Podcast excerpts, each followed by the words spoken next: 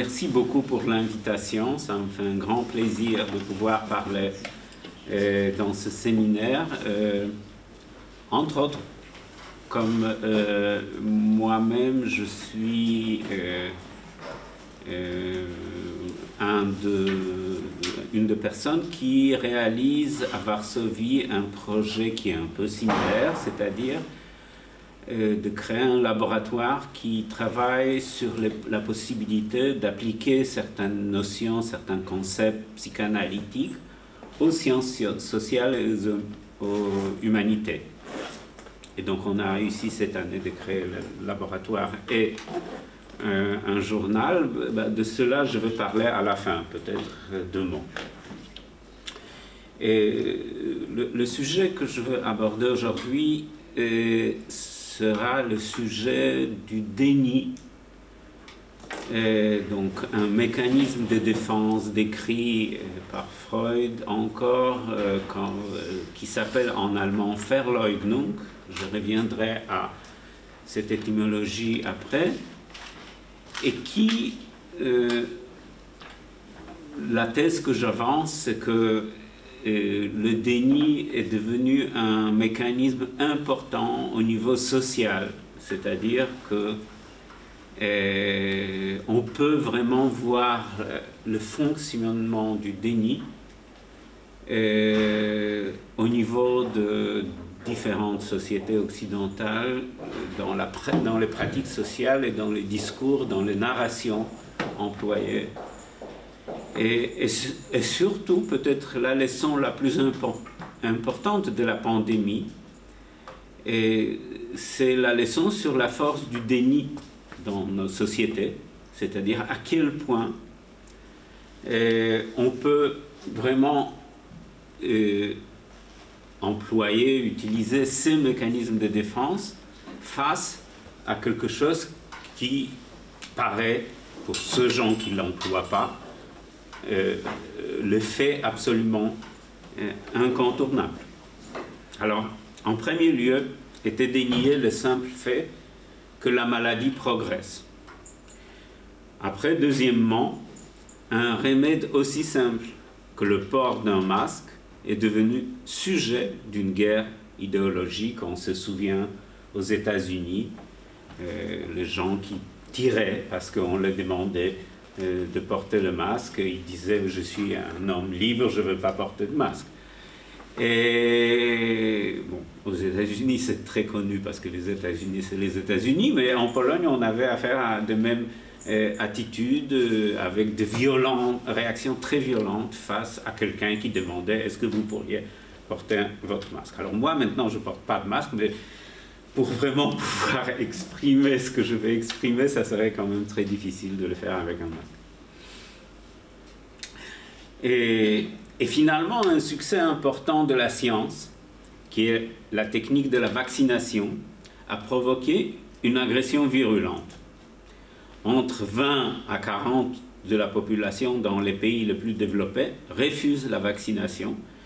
Et il y a trois jours, à Ménilmontant, j'ai rencontré une manif assez importante. Et j'ai commencé à discuter avec les gens dans cette manif et, ils m'ont expliqué, euh, bah, ils ont vraiment développé toute la euh, stratégie du déni pour me prouver que bon, tout ça c'est faux. Même si c'est vrai, c'est faux. Et c'est ça la structure du déni. Euh, ces phénomènes font apparaître euh, un processus plus profond, structurel, qui est la dénégation de l'autorité de la science et, d'une façon plus générale, de l'autorité de la raison. Mais ce n'est pas seulement l'autorité de la science qui est déniée, la science et la raison qui procèdent sine ira et studio, donc d'une façon calme et sereine, euh, euh, ont perdu euh, le rôle de la source de confiance, de la confiance. Et donc nombreux sont ceux pour lesquels la rationalité est stérile. Ils demandent une vision manichéenne où les forces du mal, responsables pour leur malaise, sont démasquées un héros direct et brutal, vengent leur innocence implicite. Ce genre de constructions sont demandées et attirent une forte partie euh, dans le pays hmm, développé. Euh, ces désirs et fantasmes provoquent la question qu'est-ce qu'on dénie vraiment avec ce geste? Est-ce qu'on a affaire avec un élément crucial pour notre époque? Et si oui, quelles sont les conditions de possibilité pour ce genre de structure mentale? Pourquoi une telle structure mentale devient quelque chose de tellement présent, tellement euh, exprimé?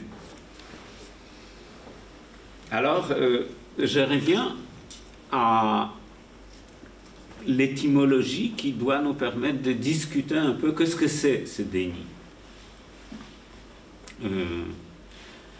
Euh, comme, vous savez, euh, le, mot allemand Verleugnung a un sens complètement différent étymologiquement que le déni. Dans leur livre sur le langage de la psychanalyse, Jean Laplanche et Jean-Bernard Pontalis travaillent profondément sur les concepts freudiens de mécanisme de défense. Et des pages les plus intéressantes sont consacrées au mécanisme du déni. Mais en même temps, ce qui n'est pas discuté, c'est cette différence euh, sémantique entre Verleugnung et déni. Le terme allemand que Freud a choisi pour décrire ces mécanismes compliqués est une construction où sont joints la racine Leugnung ou das Lüge, euh, le mensonge, et le préfixe faire. Alors cette construction est très intéressante parce que le préfixe faire en allemand a une double fonction. Il est lié à l'ancien père indo-européen qui signifie le mouvement qui transcende ou transgresse quelque chose. Mais le deuxième sens de faire est de montrer un geste où le sujet est dupe, et, ou dupé, par lui-même. Il se méprend, comme dans le verbe pronominaux sich verspäten ou sich verfahren. Être en retard, c'est perdre, mais c'est toujours euh, on se perd, c'est-à-dire c'est quelque chose qui est pronominaux, si je me trompe.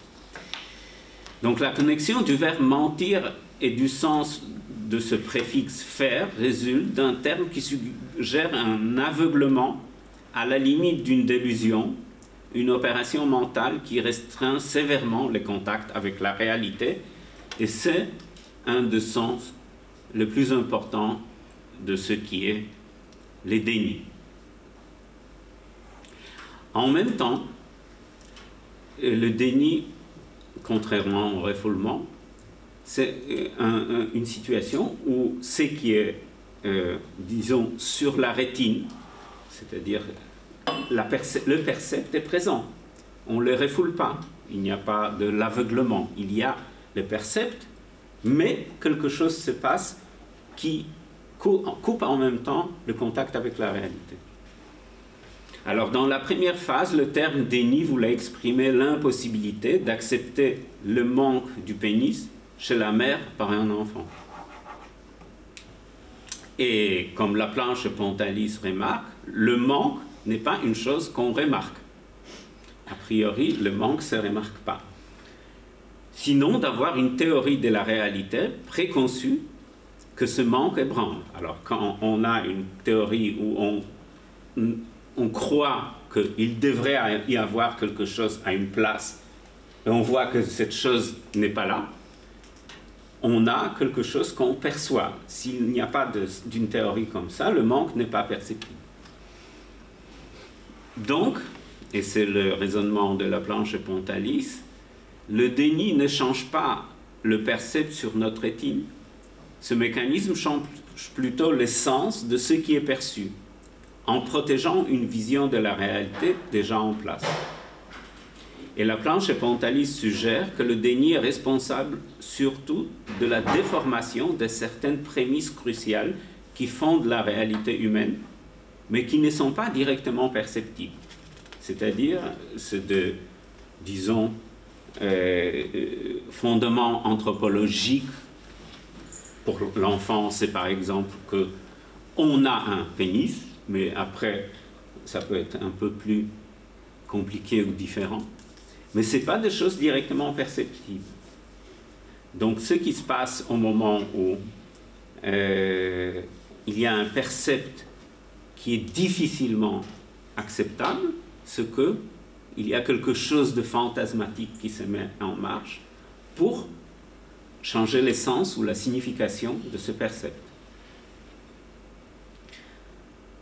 Alors, euh, il faut dire aussi que le terme français, le déni, ne correspond ni à l'intention primaire du verbe verleugnung allemand, ni à cette logique que Laplace et Pontalis décrivent, parce que euh, le déni, c'est quelque chose de très direct. Alors, ici, euh, on a quelque chose qui est d'un côté la perception, mais après un mécanisme qui change l'essence de cette perception. Joyce McDougall, dans sa critique en 1978 du terme déni pour faire euh, décrit et analyse très finement les étapes successives du travail psychique du petit euh, homme où l'opération fondamentale se situe entre la perception de la différence sexuelle et c'est le moment d'un certain aveu et après un désaveu immédiat et l'élaboration dans le fantasme de cette différence. Alors, euh, cette remarque, je la dois à Małgorzata Maliszewska, une psychanalyste d'origine polonaise qui travaille en France, qui euh, propose de, remplacer le déni par désaveu.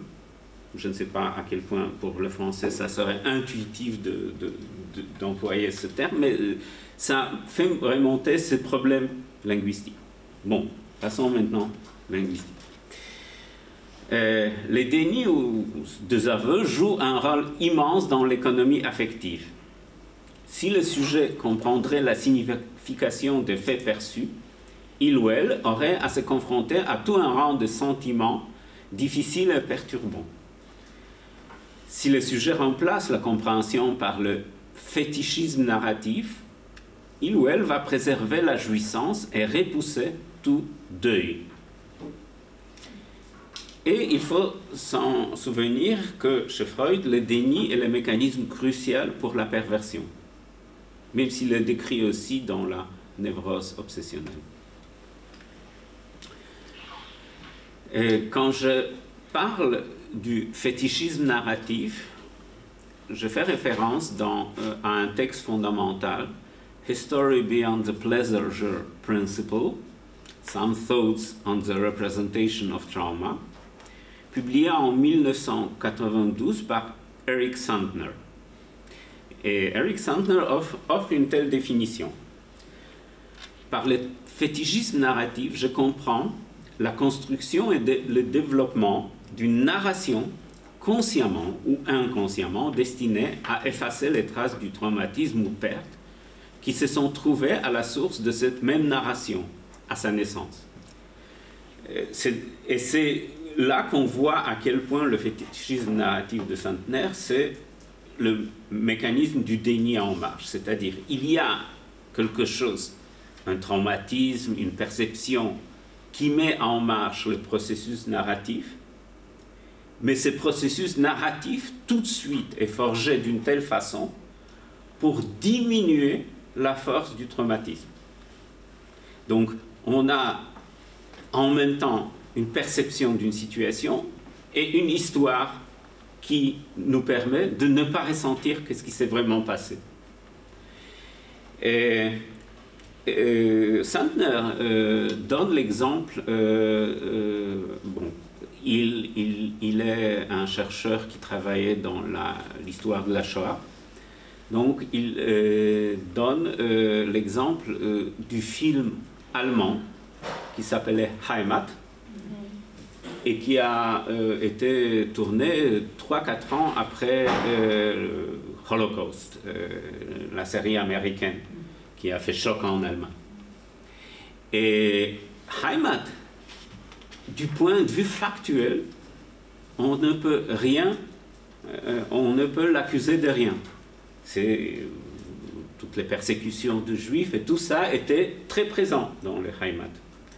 Mais c'était construit d'une telle façon que, par exemple, au moment où on a des persécutions de juifs, il y a un jeune couple d'amoureux allemands qui, sont, qui, ont, qui vivent ça d'une façon très difficile, mais qui sont tellement sympas et joyeux du, fait de leur amour, qu'en fin de compte, notre émotionnalité est captée par l'amour de jeunes Allemands et on ne ressent pas vraiment qu'est-ce qui se passe là où, il y a la persécution des Juifs.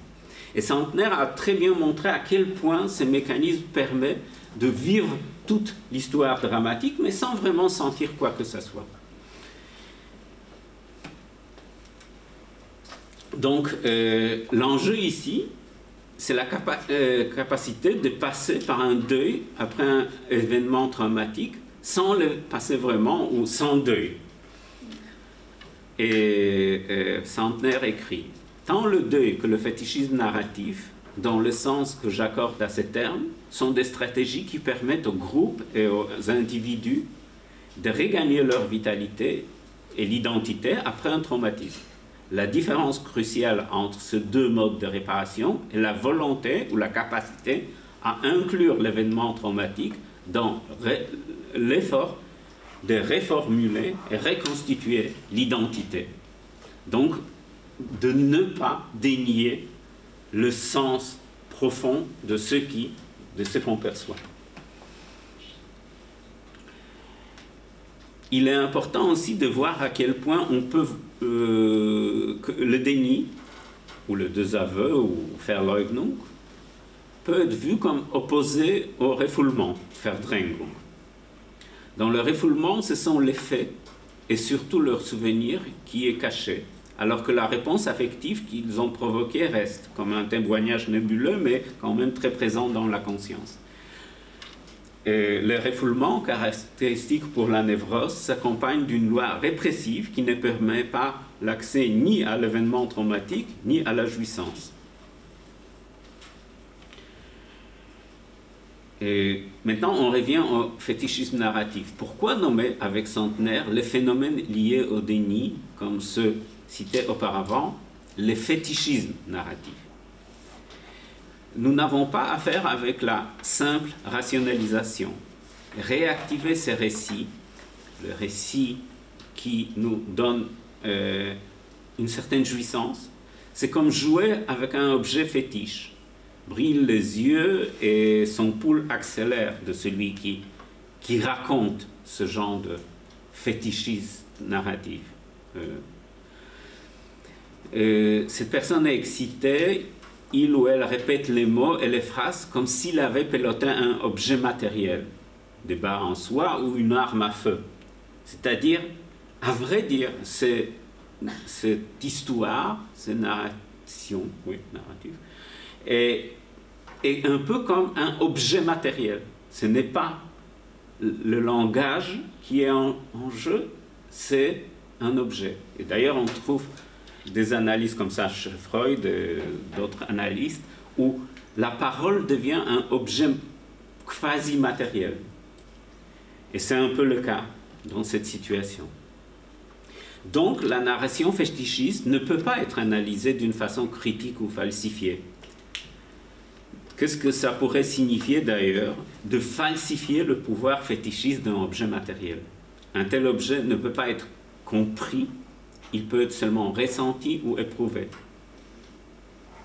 Comme nous ne pouvons pas persuader une personne pervertie de ne pas être excitée en présence de son, fétiche, comme nous ne pouvons pas lui prouver que c'est un objet ordinaire, nous ne pouvons pas changer l'opinion d'un vrai anti-vaccin croyant. Et c'est pas parce que euh, on n'a pas d'argument rationnel, mais que son narration devient un fétiche pour lui et donc a quelque chose qui que provoque jouissance, excitation. C'est tout à fait une autre dimension qu'un échange rationnel. Euh, je pense que le concept du fétichisme narratif de Centenaire est précis et perspicace dans sa façon d'appréhender les théories professées par ceux qui dénient la Covid ainsi que le vaccin. Mais cela reste une catastrophe de la raison. La raison, la capacité de penser, est désarmée face à un fétiche. Et maintenant, si j'essaye de euh, sortir du cadre euh, de la situation liée à la pandémie et un peu voir euh, ce qui se passe dans, la, dans les sociétés de l'Occident ou du Nord global au début du XXIe siècle, j'ai l'impression que, euh, que cette situation liée à la pandémie, c'est seulement quelque, un symptôme. C'est-à-dire, ce n'est pas seulement ça qui montre à quel point le déni est devenu important. Alors, euh, la psychanalyse a souvent soutenu que le 19e siècle à l'Occident était l'époque de névrose hystérique et obsessionnelle. Quand la première partie du 20e siècle, avec les deux guerres, était l'époque du traumatisme, et dans la deuxième partie, la personnalité narcissique prédominait. Le sens de cette observation nous pousse à poser une telle question. Si les modifications du caractère de notre culture peuvent être décrites par le type de personnalité prédominant, quel genre de personnalité pouvons-nous attendre aujourd'hui? Qu'est-ce que la présence abondante du déni comme mécanisme de défense, du Verleugnung, nous dit-elle? Essayons de comprendre quel est le sens réel d'une énonciation qui dit que l'hystérie ou l'obsession était d'une importance primaire à une telle ou telle époque. Hystérie et obsession sont des névroses de transfert, de réaction à une conscience, un sens interne euh, super-ego rigide et oppressif, lié avec la forte figure paternelle internalisée. Ou, euh, pour les dire euh, à la façon lacanienne, à une forte présence de, du grand autre. Un tel super-ego est typique pour les sociétés où les liens familiaux sont forts et même écrasants, où les rôles sociaux sont strictement définis, où l'autorité paternelle ne peut pas être mise en doute, où certains désirs, pensées et attitudes sont refoulés, où le refoulement devient le mécanisme de défense primaire. Et les sociétés bourgeoises du fin des siècles avaient ces caractères. Les événements traumatiques euh, de première décennie du XXe siècle ont détruit la légitimité et la confidence de l'imaginaire social, dans le sens euh, de Taylor, hérité du XIXe siècle. Une des victimes les plus importantes était le concept du progrès et l'axe temporel qui donnait à l'avenir sa force normative. L'autre, c'est la relation, euh, l'autre euh, victime, c'est la relation à l'autre, condition du transfert. On a euh, plusieurs témoignages qui ont montré à, quel point la Grande Guerre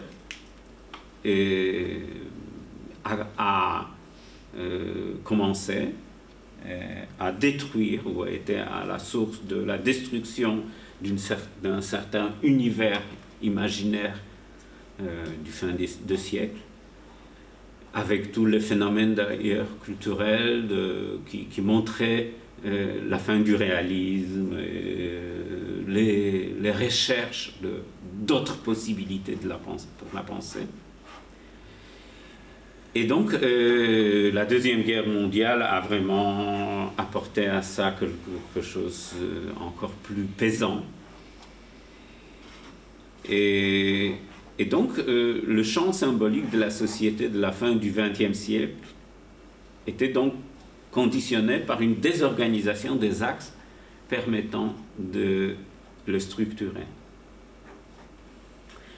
Le seul objet stable qui, est, qui est resté c'était le moi. Et donc, ce objet était investi. Ce qui explique tant le tournant identitaire au niveau social que le narcissisme spécifique aux sociétés de cette époque, tellement bien décrit par Christopher Lasch dans son livre fin des années 70, donc c'était 79, euh, sur le narcissisme de la société américaine, de la classe moyenne aux États-Unis. La personnalité narcissique se nourrit par une réaffirmation et reconnaissance permanente de sa supériorité et omnipotence. Habitée par l'anxiété et doute, elle doit toujours recevoir une réponse à la question est-ce que le monde reconnaît sa suprématie naturelle? Si oui, une euphorie pleine de triomphe s'installe, sinon, une colère vindicative et la peur apparaissent. Nous pouvons facilement détecter ce cycle dans la séquence des événements culturels et politiques de la fin du XXe siècle. Les sociétés du Nord global ou Occident ont été rassurées quand tout le monde avait l'air de reconnaître la fin de l'histoire avec le triomphe ultime de la démocratie libérale et de l'économie du marché, basée sur la croissance permanente.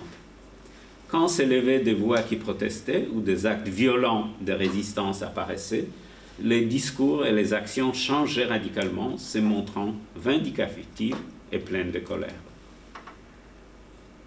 Mais toute une série d'événements au début du XXIe siècle ont détruit l'assurance fragile de l'Occident. De l'annihilation du World Trade Center en 2001 la guerre avec la terreur qui ne finit jamais, la chute de Lehman Brothers en 2008, l'apparition de Chine comme le vrai concurrent de l'Occident, aux crises d'immigration, la crise climatique et la pandémie, tout ça a profondément déstabilisé l'autoperception des sociétés de l'Occident. Peut-être d'ailleurs le facteur clé était l'accroissement des différences sociales dans les sociétés occidentales et la paupérisation d'une fraction importante de la classe moyenne. Cette série des images sur notre rétine pourrait donner lieu à une réflexion approfondie, à la réconsidération des priorités et des évidences avec lesquelles on vit. Cela signifierait néanmoins un exercice moral difficile qui risquerait de nous confronter avec les affects et sentiments incommodes, la culpabilité, la peur, le deuil du paradis perdu de la société de la consommation. On peut douter qu'un tel exercice prochainement aura lieu. Les mécanismes du déni, du Verleugnung ou du désaveu, s'est déjà mis en marche. L'auto-perception de notre culture est prête à développer toute une série de justifications autotrompeuses. Une multitude de narrations fétichistes dans le sens de centenaire, fleurit, en forgeant, à vrai dire, un nouveau euh, imaginaire. Multiples sont celles qui concernent la pandémie ou ceux. Et, multiples sont celles euh, narrations qui concernent la pandémie, et je, je j'en ai mentionné quelques-unes. Il y a autres narration, comme la théorie du grand remplacement, qui essaye de, euh, hmm, fétichiser, je dirais, la question de la migration. Nous avons affaire dans ces cas et autres similaires avec les dénis en forme pure. Est-ce qu'on ne peut pas parler donc de l'aurore de la perversion euh, comme la personnalité clé de notre temps. Est-ce qu'on ne peut pas parler de certains chefs d'État démocratiquement choisis, comme Trump ou euh, Kaczynski ou Orban ou Erdogan, qui jouent un peu le rôle de père pervers qui permet la jouissance euh, jusqu'à là euh, impossible, qui était dénié au sujet et qui maintenant permet de, par exemple, on sait tous que Trump permettait, je ne veux pas citer Kaczynski ou Orban. Donc, euh, je veux finir avec cette question est-ce que, après une étape où le narcissisme était quelque chose de dominant, au moins dans une frange de la société, on n'entre pas une époque où ce qu'on peut appeler la perversion dans le sens, la domination du déni comme mécanisme de défense, ne devient euh, le mot-clé pour les sociétés dans lesquelles on vit. Merci pour votre attention.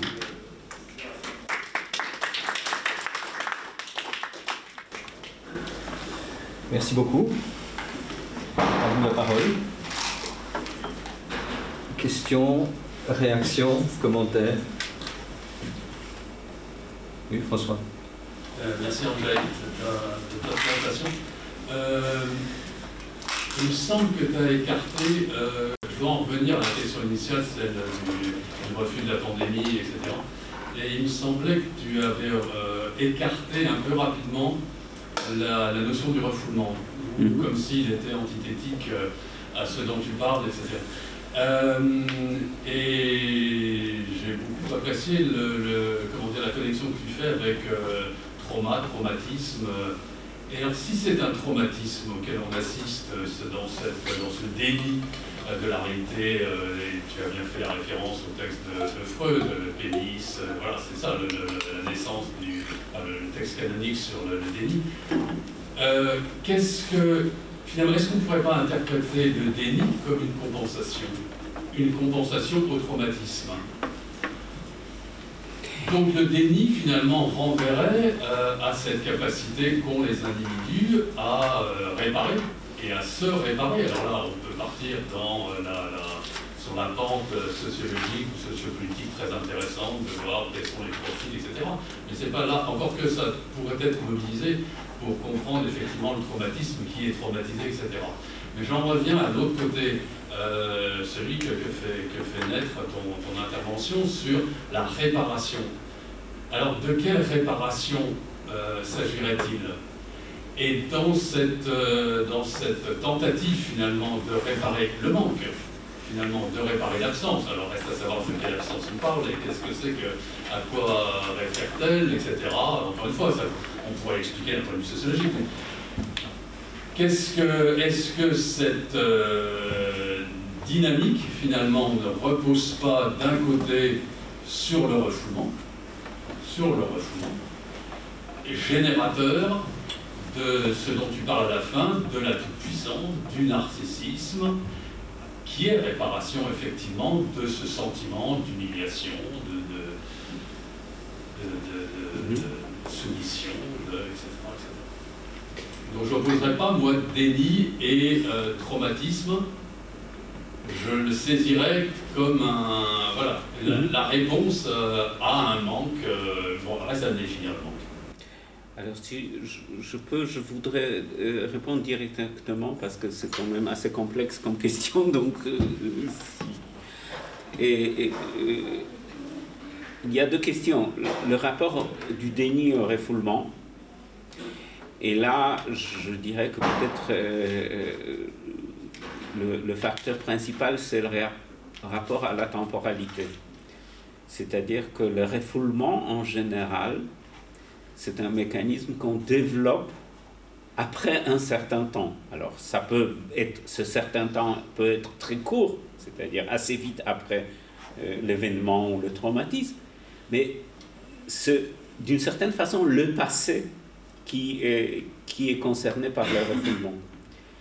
Et le déni, c'est vraiment au moment présent, c'est-à-dire je vois quelque chose, je le perçois, je ne peux pas dire que je ne le vois pas. Ça serait un autre mécanisme, l'aveuglement.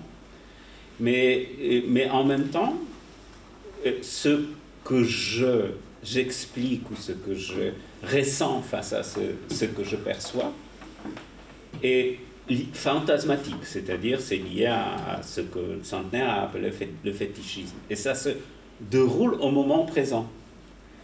Et dans ce sens, je trouve qu'il y a quand même euh, un profond sens dans cette différence que Freud a fait entre le refoulement et, et, euh, et le déni. C'est-à-dire, euh, ou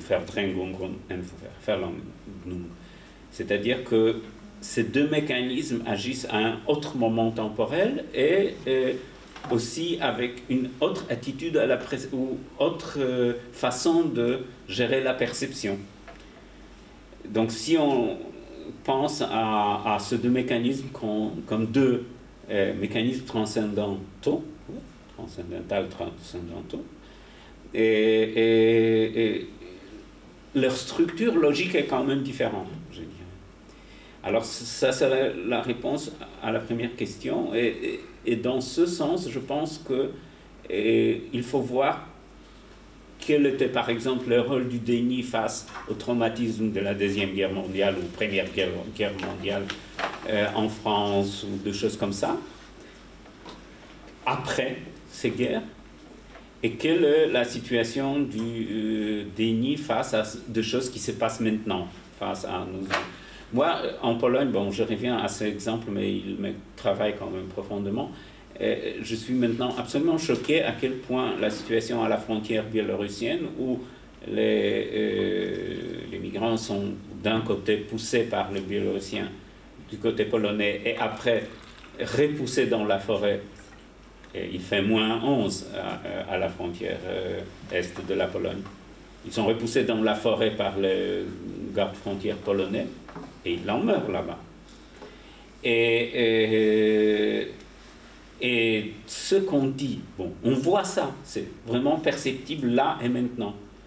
Et ce qu'on dit, la narration qu'il y a autour de cela, c'est absolument choquant. C'est-à-dire, on ne réunit pas les faits quand même, mais on donne une telle interprétation fantasmatique que c'est complètement... Ben, on voit à quel point ce fétichisme, c'est une source de jouissance et pas de compréhension. Et, euh, et, donc ça, c'est la première question sur euh, refoulement et, et déni. Et la deuxième partie, c'était, excuse-moi. Pour rebondir justement sur tout ce que, ce que tu dis, mais je ne veux pas monopoliser, mais ce que tu es en train de dire à la frontière, c'est pas déni, c'est le désaveu. Ok, alors. le, le, le, déni, c'est ni le démenti, ni le désaveu. Mais, logiquement, c'est ce que la planche Pontalis décrit, c'est-à-dire on, a la perception d'un certain fait et on utilise euh, euh, une structure fantasmatique, un fantasme qui procure la jouissance pour complètement en changer euh, le sens de, et le ressenti, le, vécu de, de ce qu'on voit, ce qu'on qu'on Mais il y avait encore une deuxième question. je ne veux pas monopoliser. Okay. C'était sur le délit générateur de la, du sentiment de puissance. Ah, ok. Bon. Je... On peut le reprendre. Julie, Sada. merci. J'ai une question qui est peut-être naïve. Hein, Question Julie, on, si on veut enregistrer, vous parlez fort. Oh, Non, je me demandais tout simplement dans les contextes que vous évoquez, euh, dans quelle mesure il était question de, de traumatisme. Vous avez commencé par exemple par les anti-vax, la manifestation à laquelle vous assistez. Un, où est le traumatisme exactement? Le traumatisme, c'est quoi? C'est le fait que les gens euh, savent qu'il y a une épidémie, qu'elle est dangereuse, mais ils la, ils la dénient, c'est ça? Euh, mais est-ce qu'on est certain qu'ils ont vraiment compris la dangerosité de l'épidémie?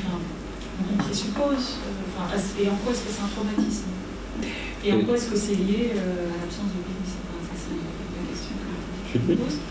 Et une deuxième question, si je peux me permettre. vous avez identifié à la fin différentes époques avec, disons, un schéma psychique qui correspond à, ces époques-là.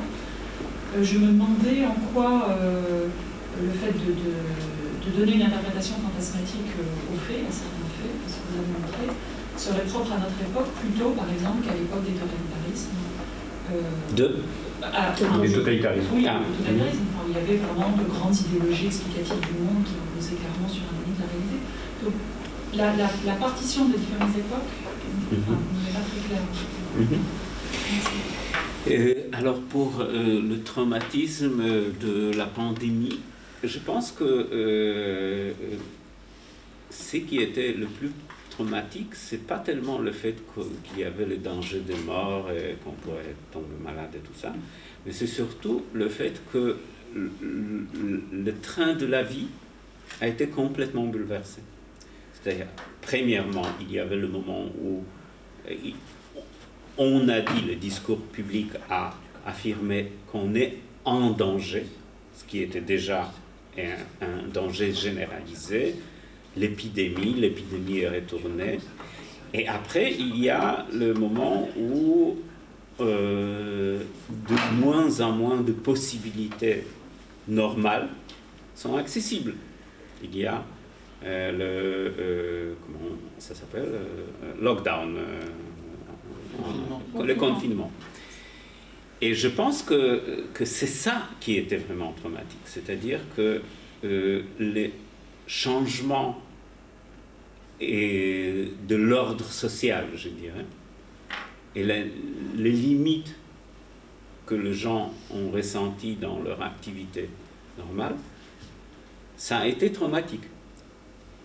Et ça, on ne pouvait pas le dénier. Le lockdown, c'était un lockdown. Et donc, euh, tout de suite, il y avait de, euh, euh, ce, ce genre de narration fan- fantasmatique qui ont commencé à fleurir pour redonner un sens qui aurait été moins du, travail sur euh, les conséquences et qui donnerait plus de jouissance quand même. Donc, qui aurait une autre économie affective que euh, le fait d'accepter la situation, bon, comme nous on l'aperçoit euh, étant vrai. Et pour le totalitarisme, je pense que le déni jouait un rôle énorme dans les idéologies, surtout, d'ailleurs, je pense que dans l'idéologie stalinienne. Il faudrait y penser, je n'ai pas vraiment euh, fait l'analyse. Mais je pense qu'il y a quelque chose de, différent dans le sens que hum, il y avait quand même ce- cette concentration du discours par une personne. Et, ou une personne ou un centre idéologique, parce que c'est pas toujours une personne. Et que dans ce sens, euh, il faudrait analyser est-ce qu'il n'y a pas d'autres mécanismes de défense, parce que quand même il y en a une liste, toute une liste, c'est pas seulement refoulement, déni des aveux, mais il y a encore euh, d'autres, qui, qui étaient en jeu dans ce genre de société. Et euh, pour revenir à la question de réparation, parce que je me suis rappelé euh, cet aspect de question de réparation. Et je pense que oui, euh, d'ailleurs Centenaire le dit euh, clairement, que ces deux stratégies de réparation, et le, deux mécanismes dont il parlait, donc le deuil et les dénis sont, euh, ont le caractère de mécanisme de réparation, mais là je citerai Freud qui l'écrit quelque part en analysant le cas de Schreber. Et même une psychose est aussi un mécanisme de réparation. Le fait de complètement couper le lien avec la réalité peut avoir le caractère d'un mécanisme de réparation.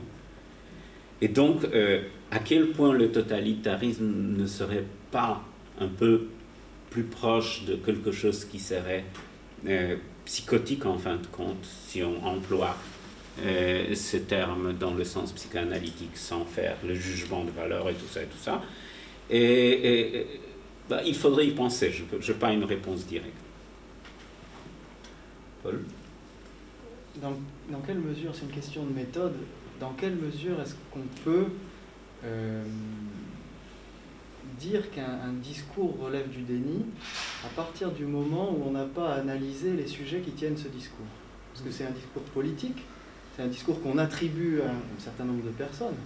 Mais est-ce qu'on peut vraiment transposer euh, cette catégorie de déni euh, C'est une question que je pose, qu'on peut poser peut-être à tous ceux qui participent dans ce séminaire.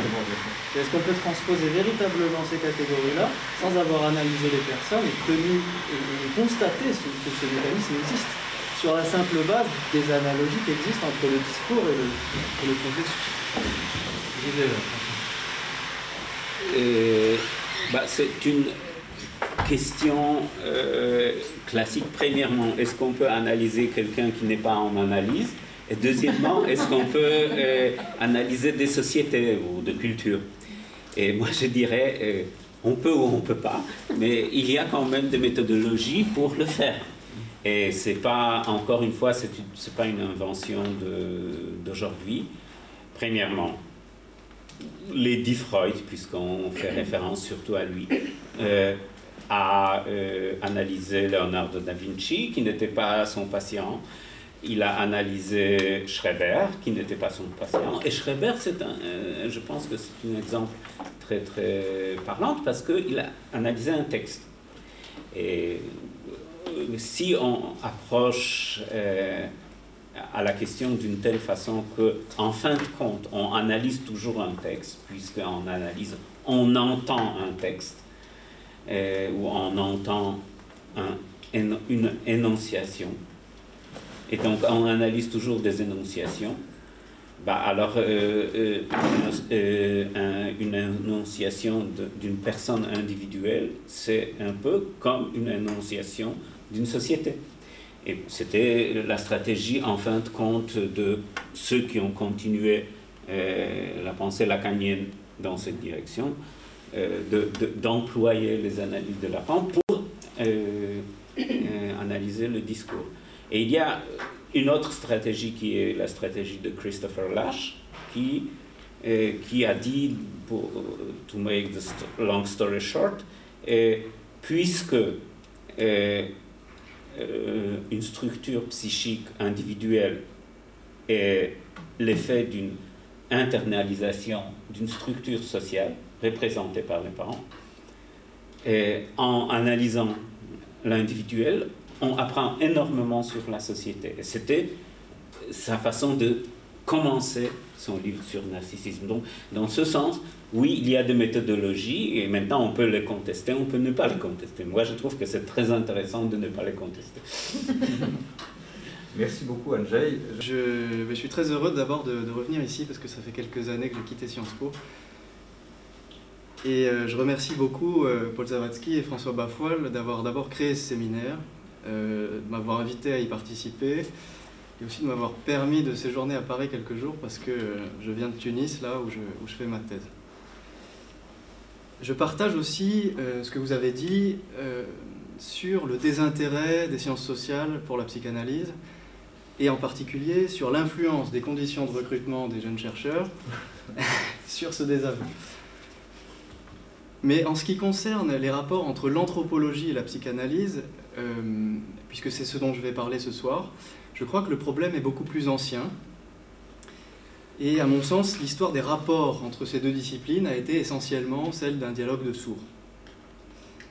En 1924, Ernst Jones euh, est invité par l'un des plus grands anthropologues de l'époque, Charles Seligman, à faire une conférence intitulée Psychanalyse et anthropologie au Royal Institute of Anthropology. Et il est accueilli par de très vives protestations qui portent en particulier, vous vous en doutez, sur l'inconscient et le complexe d'Oedipe. Dans le monde anglo-saxon, euh, écrivent les commentateurs, ce débat a très longtemps été euh, empêché par les apories du relativisme, les fonctionnalistes contestant euh, l'universalité des concepts freudiens. En France, c'est plutôt l'influence de Durkheim qui a contribué à faire accepter l'idée d'une indépendance des faits sociaux par rapport aux faits psychologiques. Et ce que l'œuvre de Lévi-Strauss, malgré son intérêt affiché pour les structures inconscientes de l'esprit humain, a largement entériné. Aujourd'hui, le profond rejet de la psychanalyse par les anthropologues et l'intérêt euh, un petit peu timide des psychanalystes pour l'anthropologie rend peu probable un rapprochement, d'autant plus que l'influence du relativisme culturel et épistémologique, du pragmatisme, de ce qu'on appelle le pragmatisme, décourage, je crois, toute recherche générale, interdisciplinaire sur l'être humain. Paradoxalement, en fait, les chercheurs qui sont le plus proches du point de vue universaliste de Freud, ce sont aujourd'hui les tenants d'une anthropologie cognitive ou d'une psychologie évolutionniste et culturelle. Cependant, le dialogue au XXe siècle a eu lieu. C'est le cas, par exemple, euh, c'est le fait de l'école culture et personnalité avec euh, Gardiner, Margaret Mead, qui sont intéressés à l'éducation des jeunes enfants et qui ont été prolongés par beaucoup de chercheurs, toujours dans une, euh, dans une perspective assez cognitiviste. Des gens qui ont été plus rigoureusement attachés à la psychanalyse, comme Gézard-Roym, comme Melford Spiro, comme Georges Devreux évidemment, euh, ont fait du terrain, euh, c'est-à-dire ils sont allés étudier des populations. Et puis il y a aussi des anthropologues qui ont utilisé des concepts analytiques pour résoudre des problèmes précis. C'est le cas de Jeanne Favre-Saada ou plus récemment d'Antoinette Moligny. Il y a évidemment des anthropologues lacaniens euh, aujourd'hui ou des disciples d'André Green qui continuent à faire ce genre de travail. Alors ce débat a-t-il pour autant été profitable? Pourquoi au fond, tenter de rapprocher deux disciplines dont l'une s'occupe de faire l'exégèse subjective d'une clinique individuelle et l'autre se réclame plutôt d'un empirisme sociologiste. Comme l'a rappelé Paul-Laurent Assoun il y a maintenant deux mois, ici même, pour Freud, la psychanalyse est une anthropologie. Et certains, dont je suis, considèrent que, sans être allé sur le terrain, eh c'est un anthropologue parce que sa théorie de l'esprit, euh, qui est tirée de sa clinique évidemment, elle nous en dit beaucoup sur l'être humain. Dès le début de Totem et Tabou, il entend faire un lien entre les folkloristes, les ethnologues, les linguistes d'un côté et les psychanalystes de l'autre, non pas dans le but d'annexer ces disciplines, mais plutôt de mettre les euh, découvertes de la psychanalyse, l'inconscient, le complexe Deep, au service d'une science générale de l'être humain. D'où la question que je souhaiterais me poser aujourd'hui, est-ce que la psychanalyse est soluble dans une anthropologie générale? Est-ce qu'on peut finalement réconcilier, comme il le voulait, les sciences de l'esprit ou de la culture avec les sciences de la nature, dont il n'a jamais cessé de se réclamer? D'abord, on constate que, au lieu de fonder patiemment sa nouvelle science, Freud est très pressé. Et donc, euh, il se jette sur les premiers livres qu'il rencontre, qui sont des recueils d'anthropologie déjà datés à l'époque. D'où peut-être l'incompréhension des anthropologues. Et d'où l'idée qui est très répandue aujourd'hui et qui a été euh, défendue par beaucoup, euh, que les deux disciplines seraient en fait irréconciliables parce qu'elles ne parleraient pas de la même chose. Ce serait en fait un débat hors sujet. Pour ma part, je suis convaincu qu'elles parlent de la même chose, c'est-à-dire de l'être humain, et que la différence des méthodes entre l'individu et la société n'empêche pas, euh, n'induit pas une divergence de l'objet de recherche. C'est ce que je vais essayer de démontrer. Et puisque j'ai été élevé ici à Sciences Po, je vais essayer de vous le démontrer en deux parties. D'abord en m'intéressant euh, à l'universalité du complexe d'Oedipe. Et ensuite, je vais essayer de revenir sur les intuitions de Freud au sujet des origines de la culture.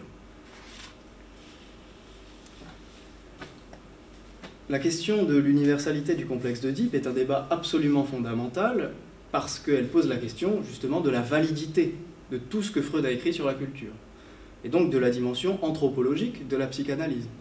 Et c'est en fait la principale objection que peut faire l'anthropologue au psychanalyste. Alors, il a connu, si on laisse de côté d'Evreux, que je n'aurai pas le temps de traiter, deux rebondissements, ce débat. Euh, d'abord, c'est euh, l'argument de Malinowski, qui a contesté l'universalité du complexe d'Oedipe. Et ensuite, c'est les travaux de Marie-Cécile et Edmond Ortigue. Alors, comme vous le savez, euh, Malinowski euh, est polonais. C'est euh, le fondateur, il est considéré aujourd'hui comme le, fondateur de l'ethnologie moderne, et il a mené, pendant la Première Guerre mondiale, une étude de terrain sur un archipel qui est situé en Mélanésie et qui s'appelle les Trobriand.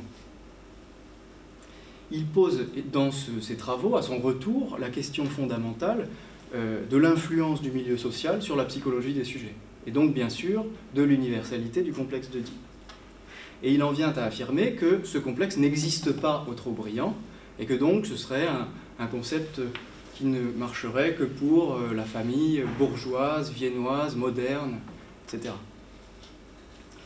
Alors cette critique, elle a fait date et elle est considérée aujourd'hui encore par la plupart des anthropologues comme dirimante, à l'exception notable de, par exemple, Melford Spiro ou de Claude Lefort, qui ont contesté hein, cet argument de Malinowski.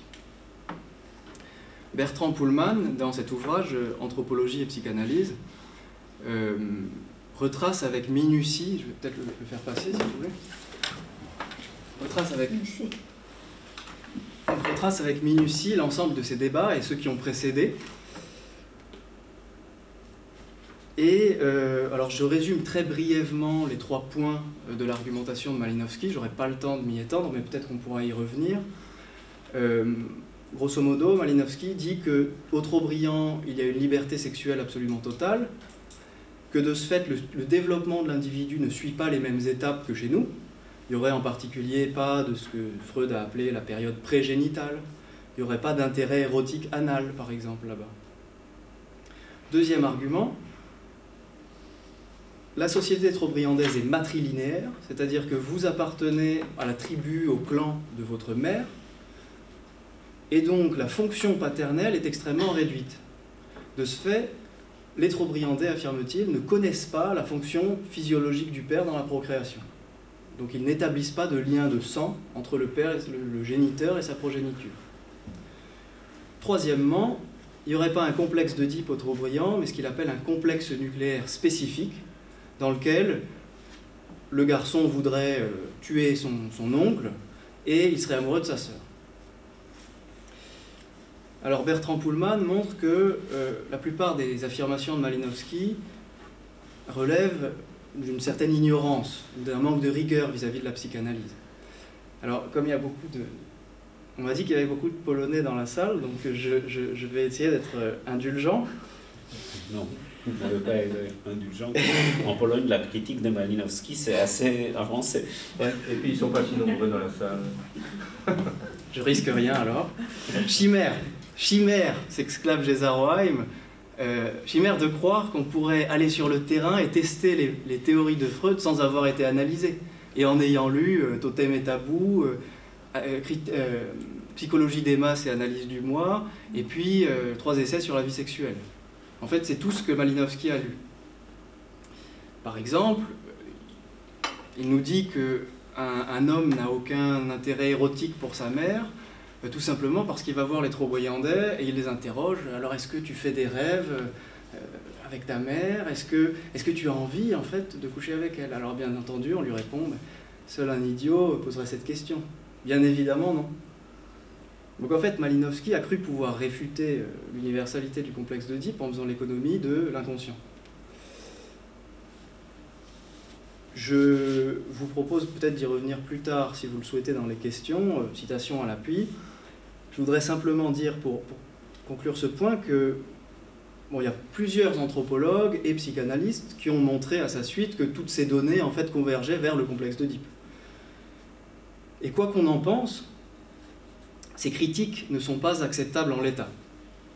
Ce qui est symptomatique, je crois, c'est plutôt l'attitude des anthropologues, alors même que Malinowski a déployé beaucoup d'efforts pour montrer qu'il y avait autre chose que le complexe d'Oedipe au brillant, eh bien, ils se sont empressés de s'intéresser à autre chose et de ne pas parler du sujet.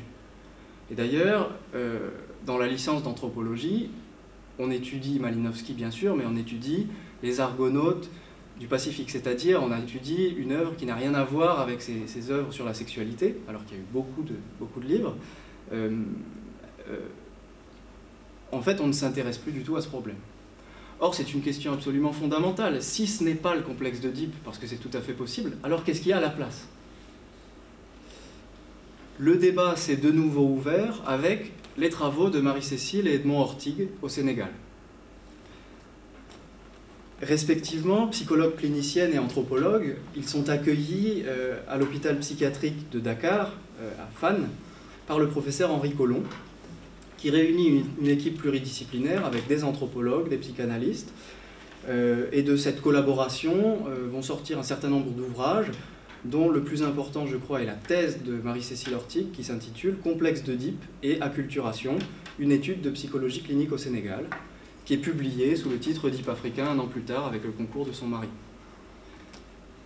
Alors ce travail se, constitue d'une série de consultations psychothérapeutiques, des études de cas euh, faites avec des garçons d'âge scolaire, des jeunes garçons, à partir desquels les auteurs vont essayer de retracer les données principales qui structurent leur conflit psychique. Euh, trois points sont importants. D'abord, ils ont un, positionnement méthodologique inédit sur l'articulation des deux disciplines. Ils constatent qu'il n'y a pas une différence théorique dans les deux disciplines, mais plutôt pratique, entre la clinique et l'ethnographie. C'est-à-dire que l'ethnographe va aller euh, chez les populations sans y être invité et va interroger des sujets. Tandis que le clinicien, il répond à une demande. Et ça, ça induit une certaine, euh, une certaine différence de méthode parce que selon eux, toute interprétation psychanalytique de données en termes de personnalité des sujets, de données qui ont été recueillies grâce à l'enquête ethnographique, risque d'être biaisée justement par le cadre de cette enquête. Et donc ça tend évidemment à euh, critiquer euh, le travail de Malinowski, mais aussi ceux euh, des tenants de l'école culture et personnalité. Alors les auteurs prônent une méthode inverse, c'est-à-dire de recueillir des données à partir euh, d'une situation analytique correcte, clinique, et ensuite d'exercer sur elle une revue critique dans, dans une perspective sociologique, dans un second temps. Pour eux, la démarche clinique apporte une chose importante, c'est qu'elle nous renseigne sur la position du sujet par rapport aux représentations collectives. Elle nous renseigne sur les significations que prennent ces références collectives dans la conscience de l'individu. Et dans son inconscient, évidemment. De leur travail ressort, deuxième point, des conclusions théoriques très claires. Nous avons constaté l'existence d'un problème oedipien au Sénégal, mais ce problème est résolu différemment que dans notre société. La différence intervient d'abord dans les données qui vont structurer le conflit la fonction de tiers séparateur que nous attribuons classiquement au père répond à un principe collectif. En fait, la place de chacun est marquée par la référence à un ancêtre, au père du lignage. L'image du père en tant que législateur et rival tend à se confondre avec l'image de cette autorité collective des anciens, des ancêtres et, euh, et de ce lignage. Et donc, contrairement à ce que nous connaissons, le droit à la sexualité pour l'enfant n'implique pas le droit d'être légal du père, mais il implique plutôt euh, le, groupe dans son ensemble. la sexualité, c'est l'affaire du groupe. De ce fait, le, complexe d'Oedipe ne se résoudrait pas de la même manière, dans la mesure où, bien sûr, l'enfant élabore une théorie de la castration pour, euh, pour essayer d'expliquer son incapacité à atteindre la satisfaction pulsionnelle, donc très classiquement. Mais cette castration est symboliquement associée à l'obéissance à la loi des morts, à la loi des ancêtres. La rivalité avec l'ancêtre du lignage, qui est déjà mort, est vécue comme irréalisable. Il n'y a aucune voie culturelle qui vont permettre euh, d'exprimer une agressivité envers le père ou envers les anciens. Et donc, toute cette rivalité et cette agressivité, elle est déplacée sur les frères, c'est-à-dire les pairs PAIRS, euh, et ces pulsions agressives vont être contrebalancées par une intégration à la classe d'âge, c'est-à-dire une très forte solidarité. Je vous livre un petit peu abruptement, abruptement ces, conclusions théoriques, mais il faut bien évidemment suivre les études de cas pour euh, en comprendre la justesse et la finesse. Je voudrais juste insister euh, ce soir sur un troisième point, c'est la réflexion la méta-analyse que les auteurs vont tirer en termes anthropologiques. Et ils, prennent comme point de départ le problème de la pratique analytique en pays étrangers, donc un problème extrêmement terre-à-terre. Ils constatent que chez un sujet, systématiquement, deux positions cohabitent. Il y a cette position, la résolution du complexe de Deep avec la référence à l'ancêtre, telle que je vous l'ai décrite, et puis en même temps, il y a toujours la référence à la triangulation oedipienne classique avec le père. Et cette orientation typique dans l'évolution des fantasmes, cette orientation avec l'ancêtre à la place du père, disons, eh bien, elle est d'autant plus prégnante que l'on se rapproche de, des milieux traditionnels.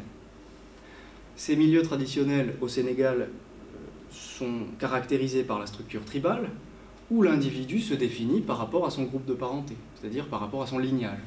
Son destin, son, mariage, ses études, son métier vont être commandés par le lignage et en particulier par les, anciens. Donc en parallèle, on aperçoit au Sénégal à cette époque euh, un phénomène de transition culturelle extrêmement important.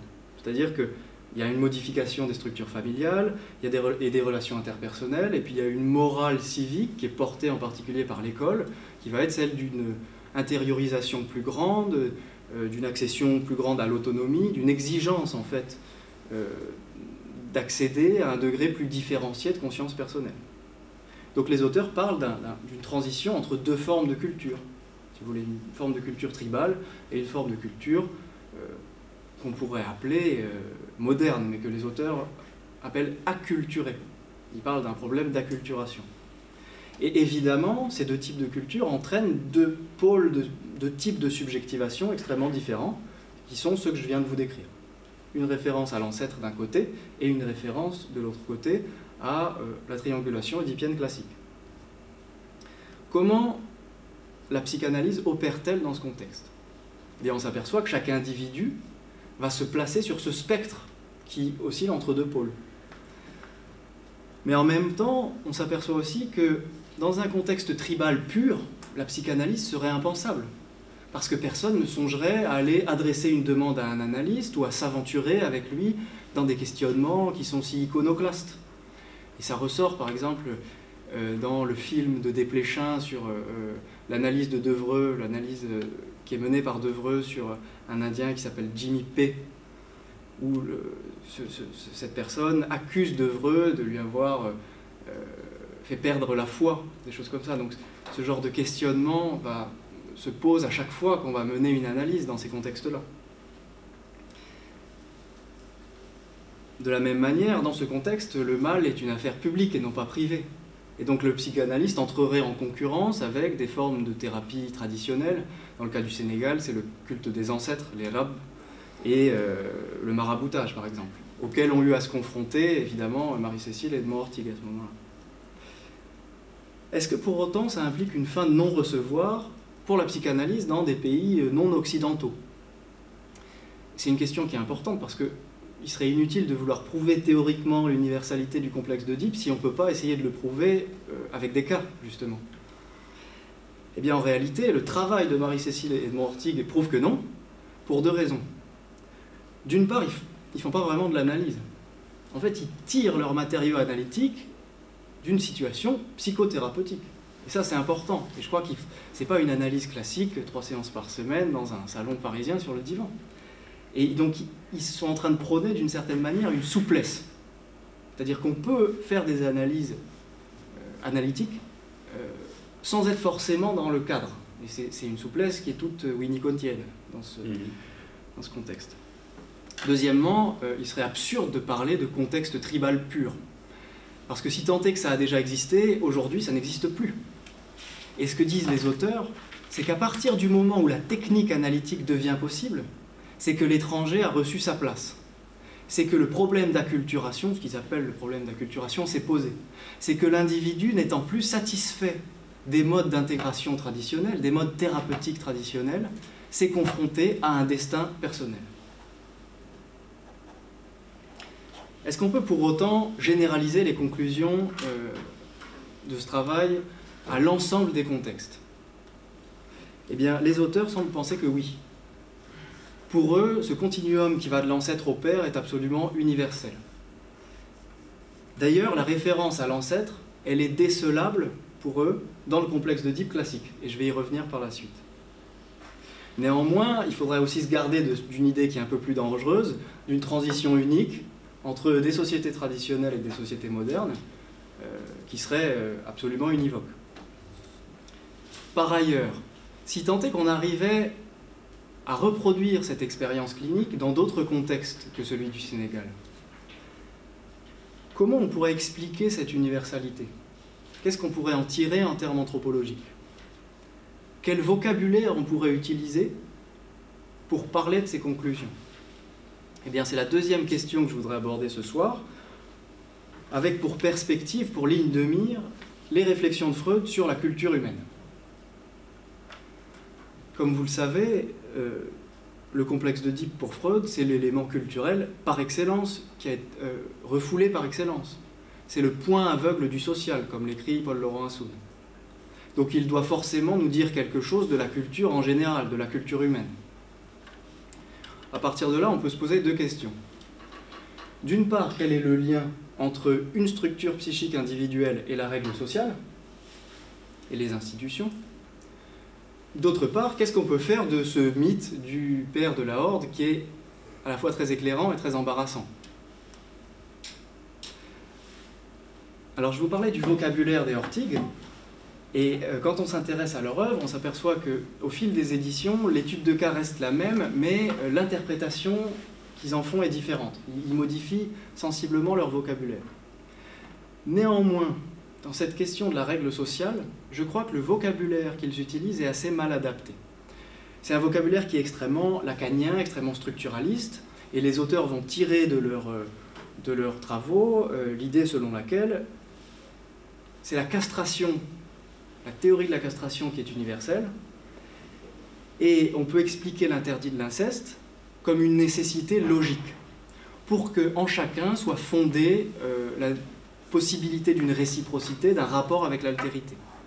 Donc ça rejoint évidemment les théories à la fois de Lacan, mais aussi de Lévi-Strauss sur l'interdit de l'inceste en tant que fondement de l'échange des femmes, de l'exogamie, et euh, donc de la pensée symbolique. Lacan ne s'y est pas trompé non plus, qui souhaitait publier leur livre juste après les, écrits dans sa nouvelle collection euh, du chant freudien. Ce que les auteurs ont refusé d'ailleurs. Néanmoins, je crois que ni eux, ni Lacan, ni Lévi-Strauss ne fournit une explication qui soit entièrement convaincante de l'origine de cet interdit de l'inceste qu'on suppose universel. Comment est-ce qu'il apparaît dans le fort intérieur de l'individu et dans la société? Comment on peut faire le lien entre cette causalité psychique individuelle et la règle sociale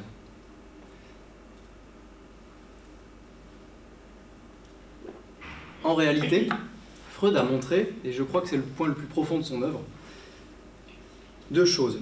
D'abord, il n'y a pas un interdit de l'inceste, il y a un tabou de l'inceste. Deuxièmement, ce n'est pas une nécessité logique, mais c'est une nécessité que j'appellerais biologique.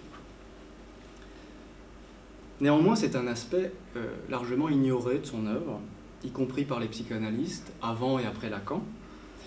Et je crois que c'est parce que Freud ne s'est pas très bien expliqué. Je m'explique. Totem et tabou, comme l'ensemble de son œuvre, est une, construction progressive, où chaque hypothèse se fonde sur l'hypothèse précédente. Toute l'idée, euh, toute son analyse de la culture, le mythe euh, du meurtre du père, etc., repose en dernière instance sur le premier chapitre de Totem et Tabou. Dans ce chapitre, Freud prend un certain nombre de mythes et de coutumes qui sont universellement répandues, comme notamment l'extension très grande des règles d'exogamie. C'est-à-dire qu'on ne peut pas se marier, on ne peut pas avoir des relations sexuelles, non pas seulement avec sa famille très proche, mais aussi avec tout un groupe de parenté. C'est ce qu'a fait le clergé catholique en Europe. On ne peut pas se marier avec des cousins du xème degré. Et l'extension a pu être très grande. Ces coutumes universelles impliquent pour lui l'existence non pas d'un interdit de l'inceste, mais bien d'une horreur de l'inceste, d'une réaction quasi phobique à l'endroit de l'inceste, c'est-à-dire d'un tabou. Et la méthode psychanalytique entend établir des analogies entre les faits culturels et les faits psychologiques. Donc cela indique qu'il doit s'agir d'une défense collectivement instituée contre des angoisses psychiques qui touche les individus, certes, mais qui touche tous les individus d'une société.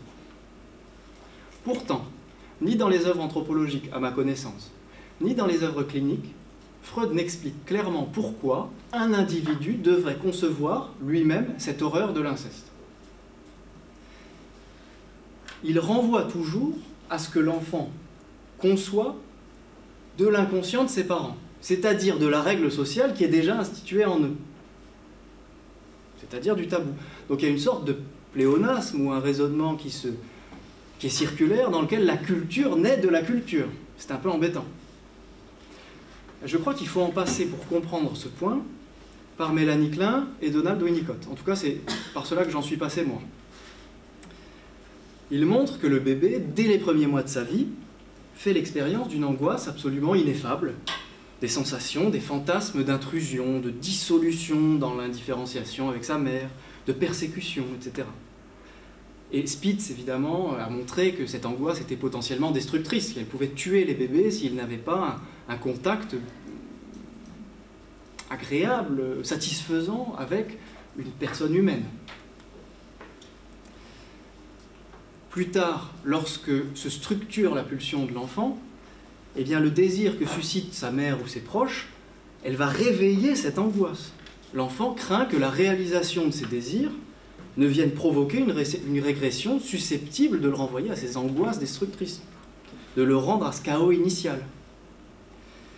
Winnicott, dans un chapitre de Jeux et réalité intitulé La localisation de l'expérience culturelle, montre très bien que le bébé distingue des moments agréables de réunion avec la mère et des moments désagréables de séparation.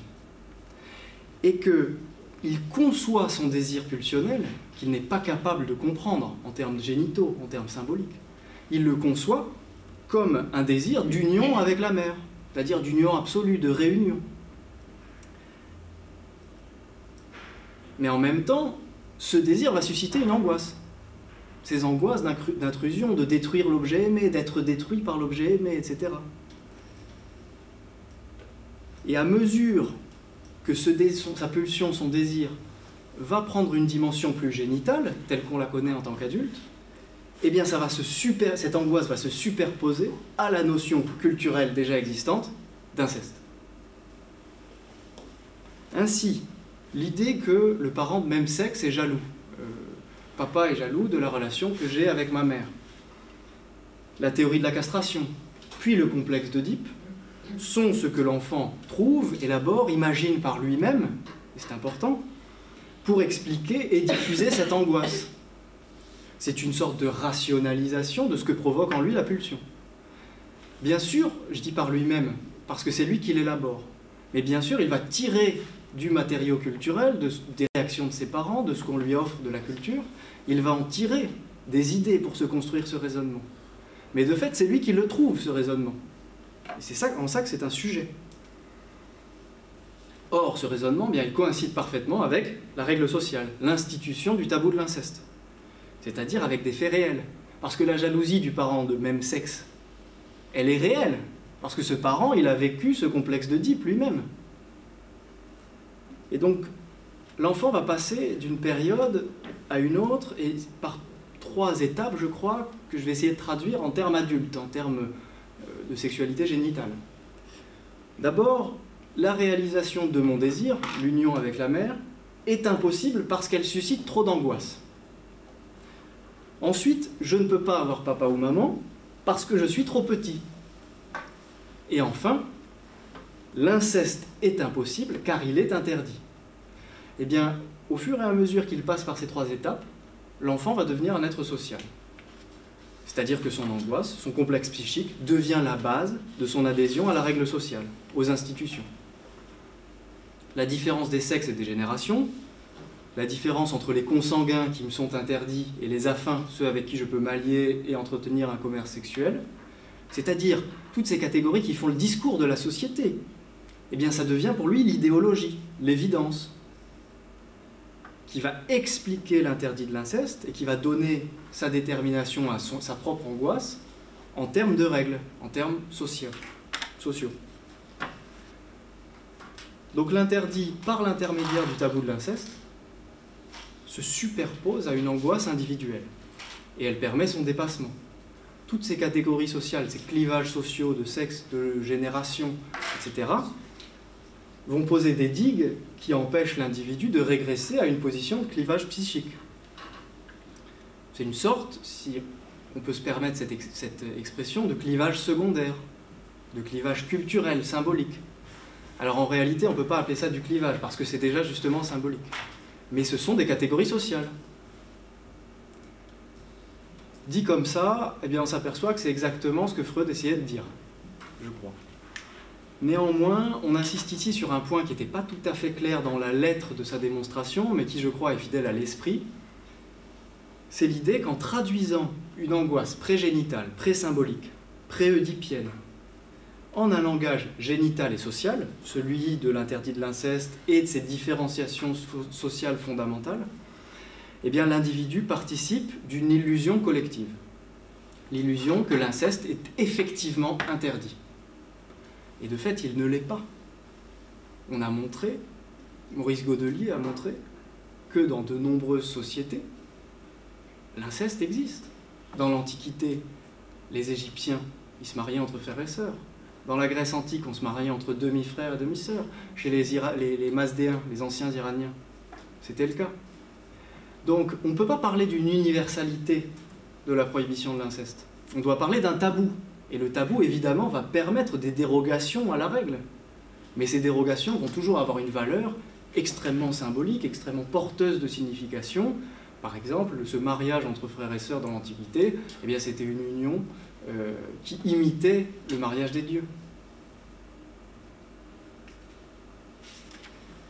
La culture trouverait donc son fondement dans l'illusion collective de l'interdit de l'inceste, dans laquelle Lévi-Strauss et la plupart des anthropologues se sont engouffrés tête baissée, mais qui omet un fait fondamental, c'est que nulle part l'inceste, l'interdit de l'inceste n'existe comme tel. Il s'agit plutôt d'un tabou issu d'angoisses individuelles qui se, sont, euh, développent à la fois dans un rapport avec le monde social, mais en raison de causes biologiques. Pourquoi est-ce que je dis biologique? Eh bien, c'est pas pour faire justement un clivage entre la nature et la culture, mais c'est pour gommer ce clivage. C'est pour assumer le fait que la construction culturelle, la culture humaine, elle est issue du monde biologique. Et c'est ce que Freud essayait de dire. Et quand Maurice Godelier dit que Freud établit avec le mythe du meurtre du père une sorte de Big Bang culturel, eh bien je crois que c'est faux. Freud, en fait, ne fait pas de distinction n'essaye pas de montrer qu'il y a un passage euh, absolument univoque de la nature à la culture. Lui-même interprète la culture comme un fait naturel. Et c'est à partir de cette idée-là, je crois, qu'on peut revenir sur le meurtre du père de la Horte. Alors, puisque j'ai plus beaucoup de temps, je vais éviter de vous le rappeler. Je voudrais simplement dire que deux anthropologues ont euh, mené une critique constructive de ce mythe. Il s'agit d'Alfred Krober et de Maurice Godelier. On peut faire un certain nombre d'objections à ce mythe, mais euh, il est difficile d'oublier son apport, c'est-à-dire le fait que Freud, à travers ce mythe, il essaye de montrer l'émergence que l'émergence de la culture en tant qu'institution sociale, en tant que règle collective, elle coïncide avec l'émergence d'un sujet culturel, d'un sujet humain. Et ça, c'est ce que euh, l'anthropologie a beaucoup de mal à intégrer. Que le sujet culturel, nécessairement, il doit se différencier d'un sujet euh, préculturel. Et que cette différenciation, la psychanalyse a forcément quelque chose à dire dessus parce que justement, elle nous, elle nous en dit beaucoup sur les sources de l'apparition de cette culture. Je pourrais y revenir si vous voulez parce que j'ai beaucoup de, remarques à faire sur ce, sur ce mythe. Je vous remercie de votre attention.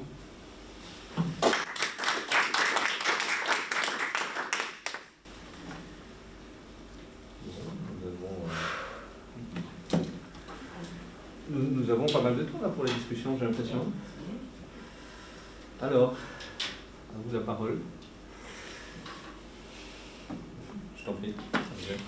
merci pour, euh, pour cette discussion, ce, cette conférence euh, qui touchait les sujets qui me paraissent très importants, c'est-à-dire tout ce euh, contexte individuel, social, anthropologie, psychanalyse, Et euh, je voudrais faire une nuance sur la question logique, et biologique, je dirais, pour le simplifier un peu. Parce que vous avez fait euh, un pont qui mène d'une façon assez convaincante du biologique vers, euh, disons, social, le social, mais en excluant un peu ce qui est logique et en disant, euh, bah, le structuralisme, c'est trop inventé, pour, dire ça.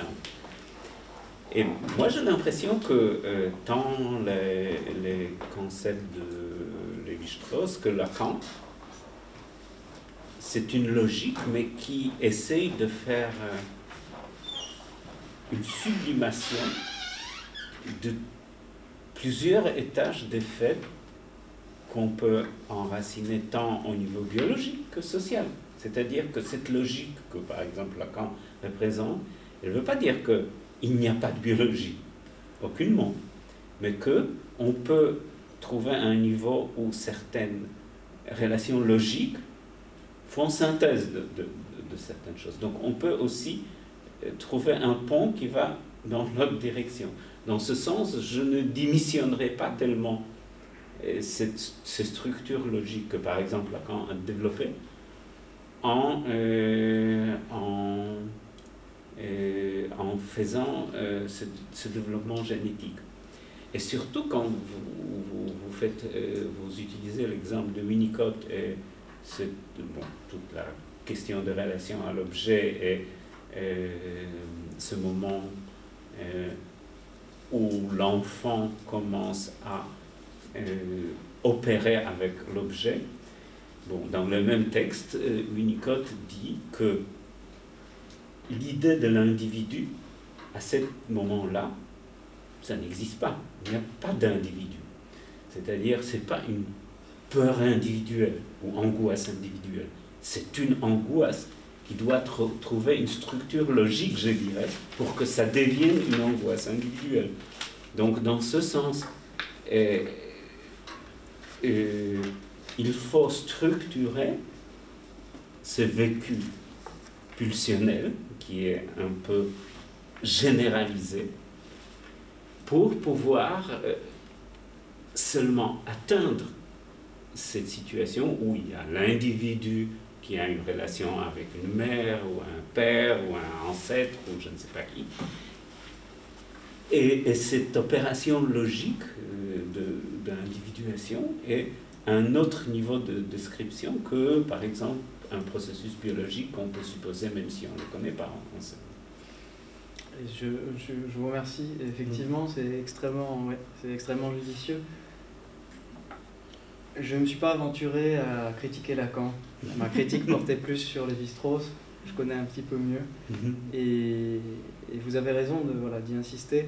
Euh, ce qui me dérange euh, dans ce raisonnement structuraliste tel que Lévi-Strauss le formule, c'est que ce, alors même qu'il semble euh, justement s'intéresser à, à la, biologie, à l'évolution des cultures humaines et, de ces structures euh, de l'esprit, euh, je trouve qu'il lâche tout l'aspect biologique et matérialiste. Mm-hmm. Et, et, voilà, j'ai peur qu'en insistant beaucoup sur les structures logiques, on en vienne à faire le, le désaveu justement, à ne pas traiter tout l'aspect évolutionniste qui est très important, que j'ai pas eu vraiment le temps de, de traiter aujourd'hui, mais qui, tout l'aspect évolutionniste qui a pu mener à euh, la naissance de, du sujet culturel dans des groupes déjà constitués de primates. Et je crois qu'il y a beaucoup de choses à dire sur ce point-là, euh, qui n'a pas été encore dit tout simplement.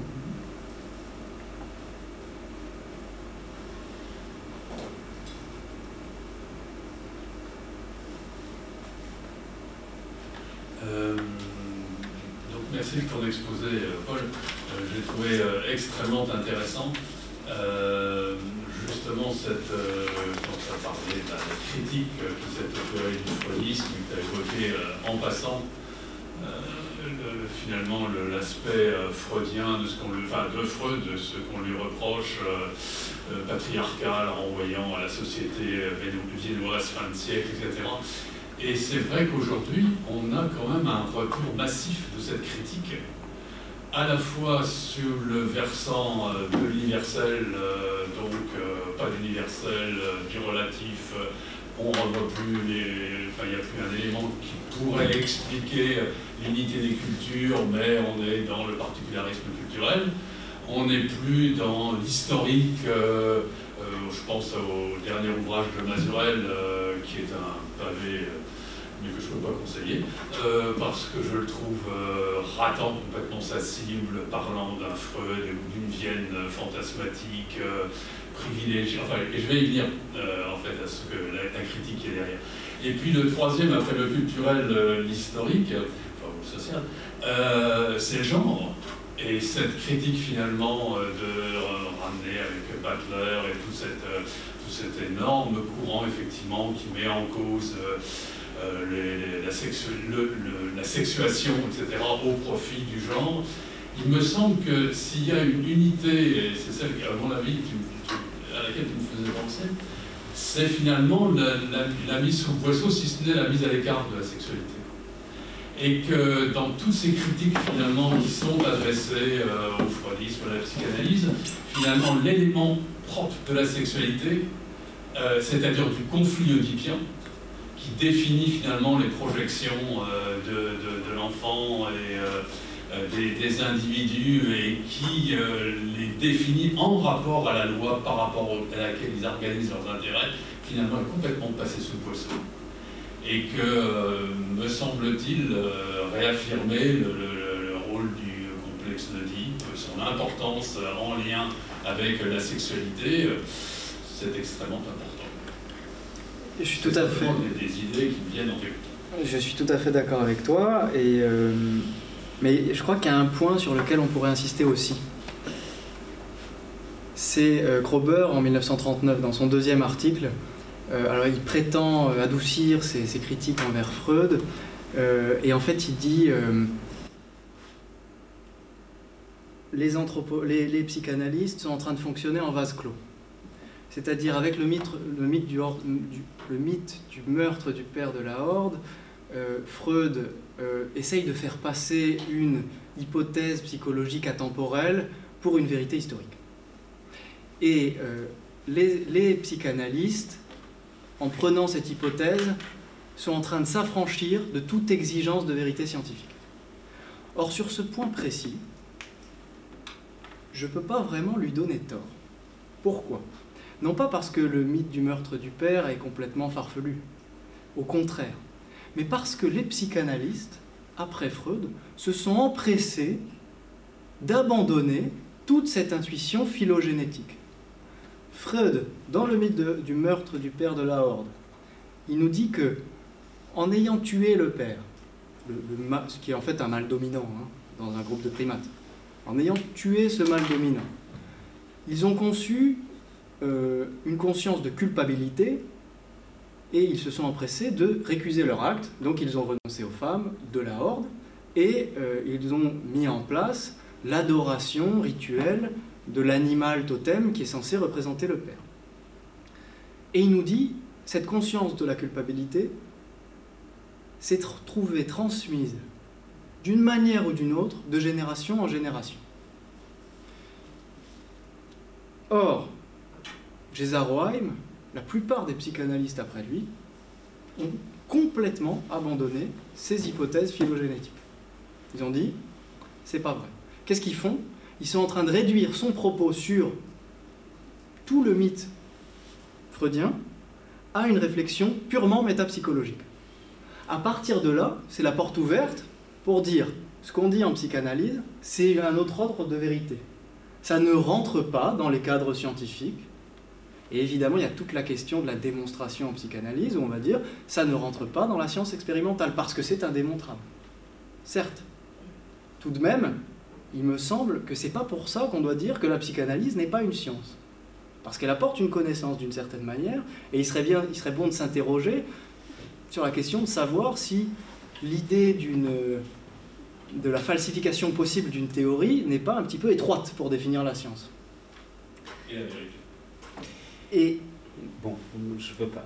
ben, je, je- je finis sur un, un point précis, ouais, désolé, mais euh, ça rejoint un petit peu aussi la critique des évolutionnistes, hein, de- des éthologues et tout ça, comme Pascal Pic par exemple, qui vont s'empresser de faire penser à Freud ce que Haeckel avait écrit. Euh, Ernst Haeckel, c'est celui qui a dit que l'ontogénèse récapitule la phylogénèse.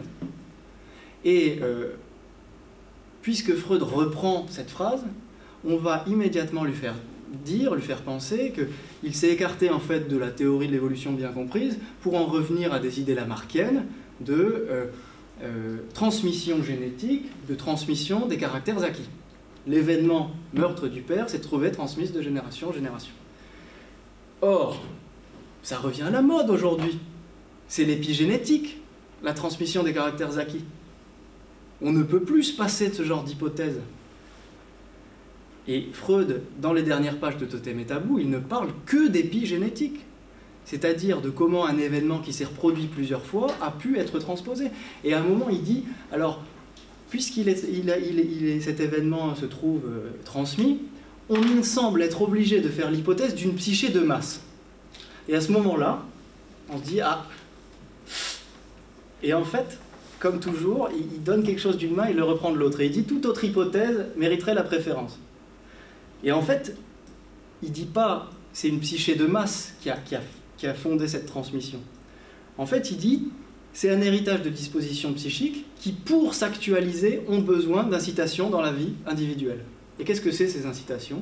Eh bien, c'est cette dépendance de l'enfant par rapport à ses parents qui fait que il va se... et cette angoisse dont j'ai parlé, qui est, qui est universelle, et qui font que il va essayer de comprendre pourquoi les parents répondent pas parfaitement à son désir. Il va essayer de comprendre ce qui se passe dans la tête des parents. Et étant donné que personne n'est capable de cacher à la génération suivante ou à, quiconque les processus inconscients qui se passent à l'intérieur de lui-même, eh bien chaque enfant va pouvoir retracer ce parcours historique qui a fait que euh, chaque personne portait cette conscience de culpabilité. Donc en fait, qu'est-ce qui, qui postule Freud? Il le dit texto.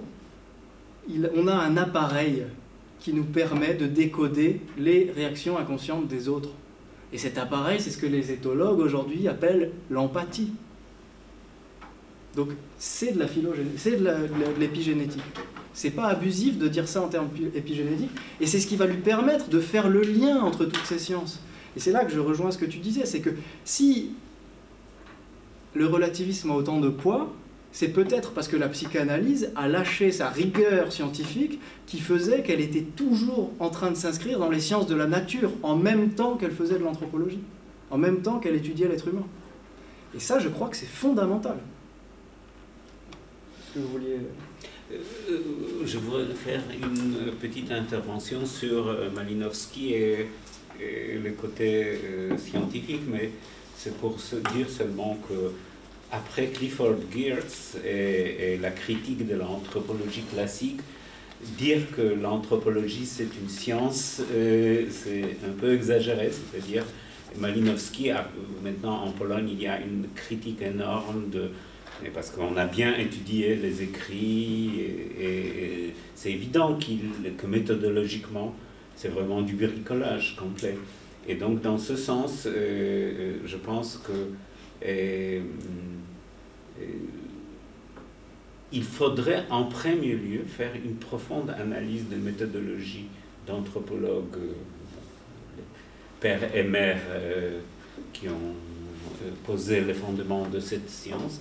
Et seulement, bon, en discutant aussi la méthodologie psychanalytique, et seulement après, essayer d'approcher le deux domaines, parce que pour le moment, je pense qu'on est au moment d'une déconstruction ou d'une révision de, de la méthodologie. C'est surtout ça qu'on peut faire.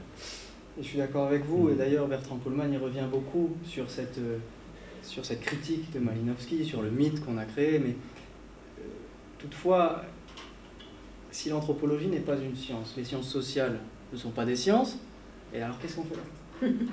bah, c'est pour ça peut-être. vous allez dans des directions complètement opposées, de toute façon, depuis tout à l'heure. Ouais, effectivement. Les, les humanités, c'est un peu différent que ce qu'on appelle les sciences. Bah, je suis tout à fait d'accord que le critère de falsification est un critère qui s'applique très bien à, à la physique einsteinienne, mais euh, dans les humanités et les sciences sociales, il faut trouver d'autres cri- critères de la.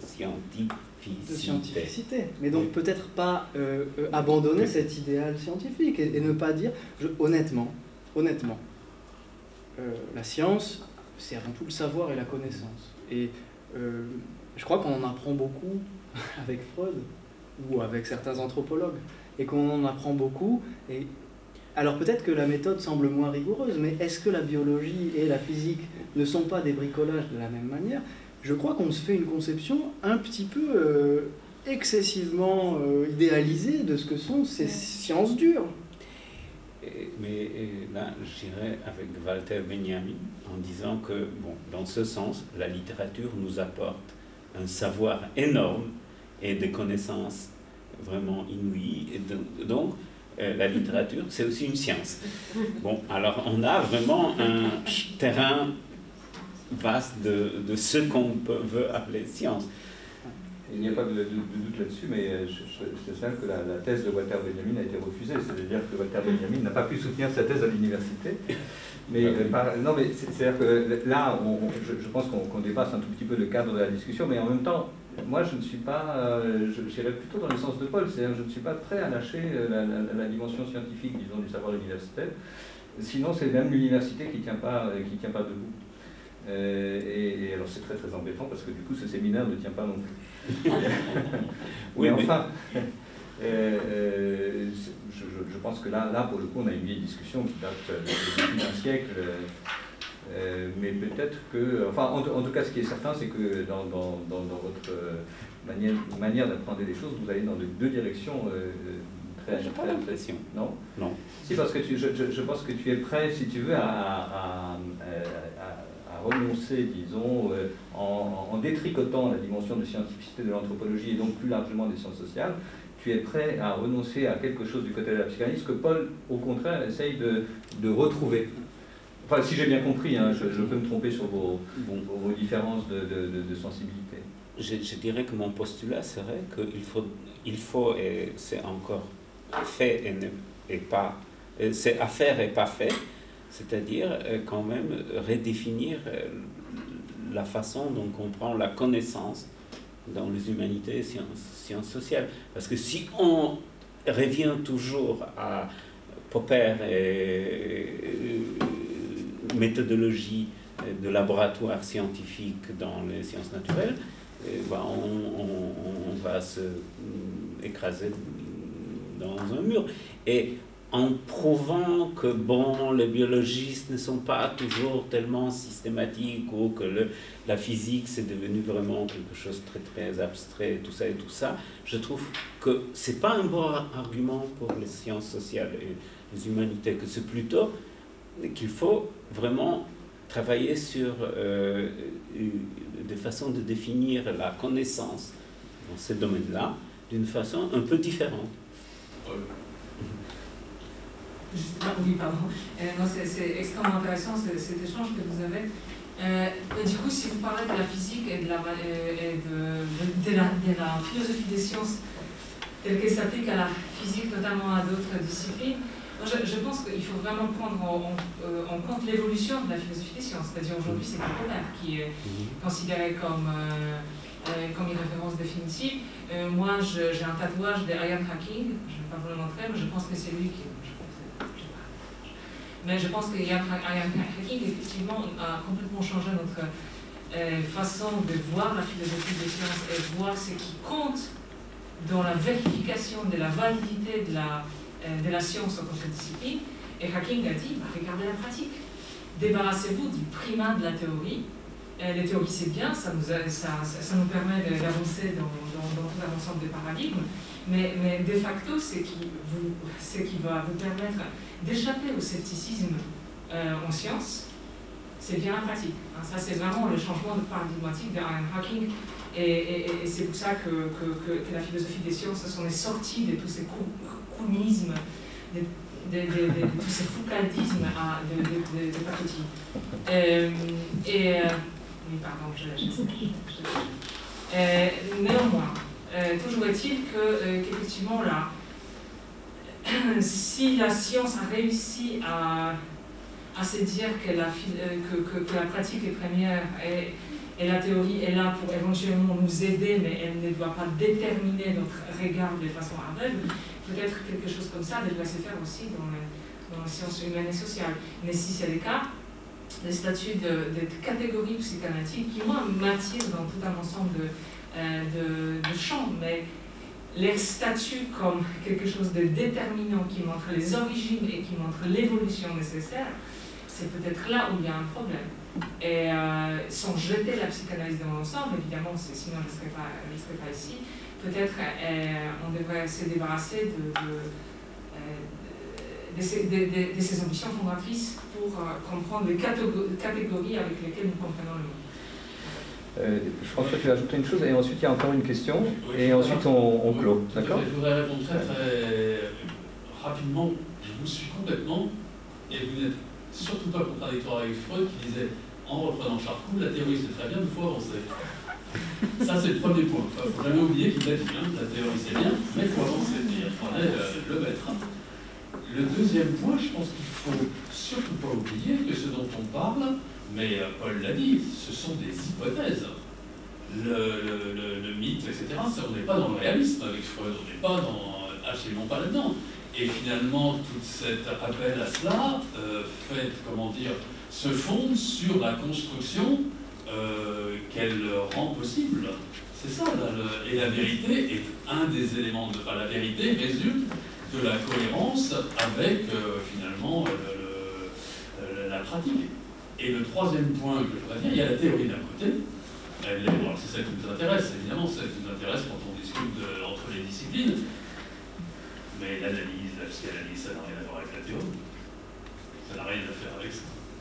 C'est-à-dire l'analysant et l'analyste, ça n'a rien à voir. C'est l'inconscient, les associations, le problème de la résolution d'un névrose, etc. Euh, jamais le, la théorie n'expliquera ça, c'est le discours, etc. Ce que je veux dire, c'est qu'il y a une nette distinction oui, sauf, la pratique. Sauf que ce que fait, mais, monsieur c'est quand même autre chose. Ce n'est pas le discours entre le ce n'est pas la discussion entre l'analysant et l'analyste, c'est le. Je sais plus comment ça s'appelle, pardon. Mais il y, y, a quand même des éléments théoriques qui sont, qui sont extrêmement intéressants, hein, par, par ailleurs. Mais, mais jusqu'au quel, est leur sérieux, quel est leur caractère définitif, pour, pour moi, ça, reste vraiment question. Et on peut, on peut retrouver quelque chose dans cette discussion sur, le, sur, sur la pratique ou la preuve par la pratique euh, en, en, lisant quelque chose qu'on avait énoncé tout au début du, séminaire, à savoir qu'on jugerait sur pièce, c'est-à-dire que, euh, en quelque sorte, quelle est la plus-value de la, de, de, la, de, la, de l'approche psychanalytique pour, dans l'ordre de l'interprétation des phénomènes politiques et sociaux. Alors on, verra, on peut voir, on verra bien. Enfin, en quelque sorte, on jugera sur pièce, c'est-à-dire que ça correspond en quelque, chose à la, en quelque sorte à la pratique. Non, tout, tout, à fait, mais là, dans le, dans, dans le cas du livre dont, auquel vous faites référence, que je lis, J'en suis fan, je pense que ça marche très bien. C'est pour ça que je suis assez Voilà, exactement. Bah, mais ça ne marche pas toujours. Non, bien sûr, mais c'est précisément de cette façon-là qu'on peut mener la discussion, je pense. Mais en récupérant précisément quelque chose de la scientificité des sciences humaines, mais pas au sens popérien. Mais on, on verra, on reprendra la discussion. Dernière question. Toi, oui.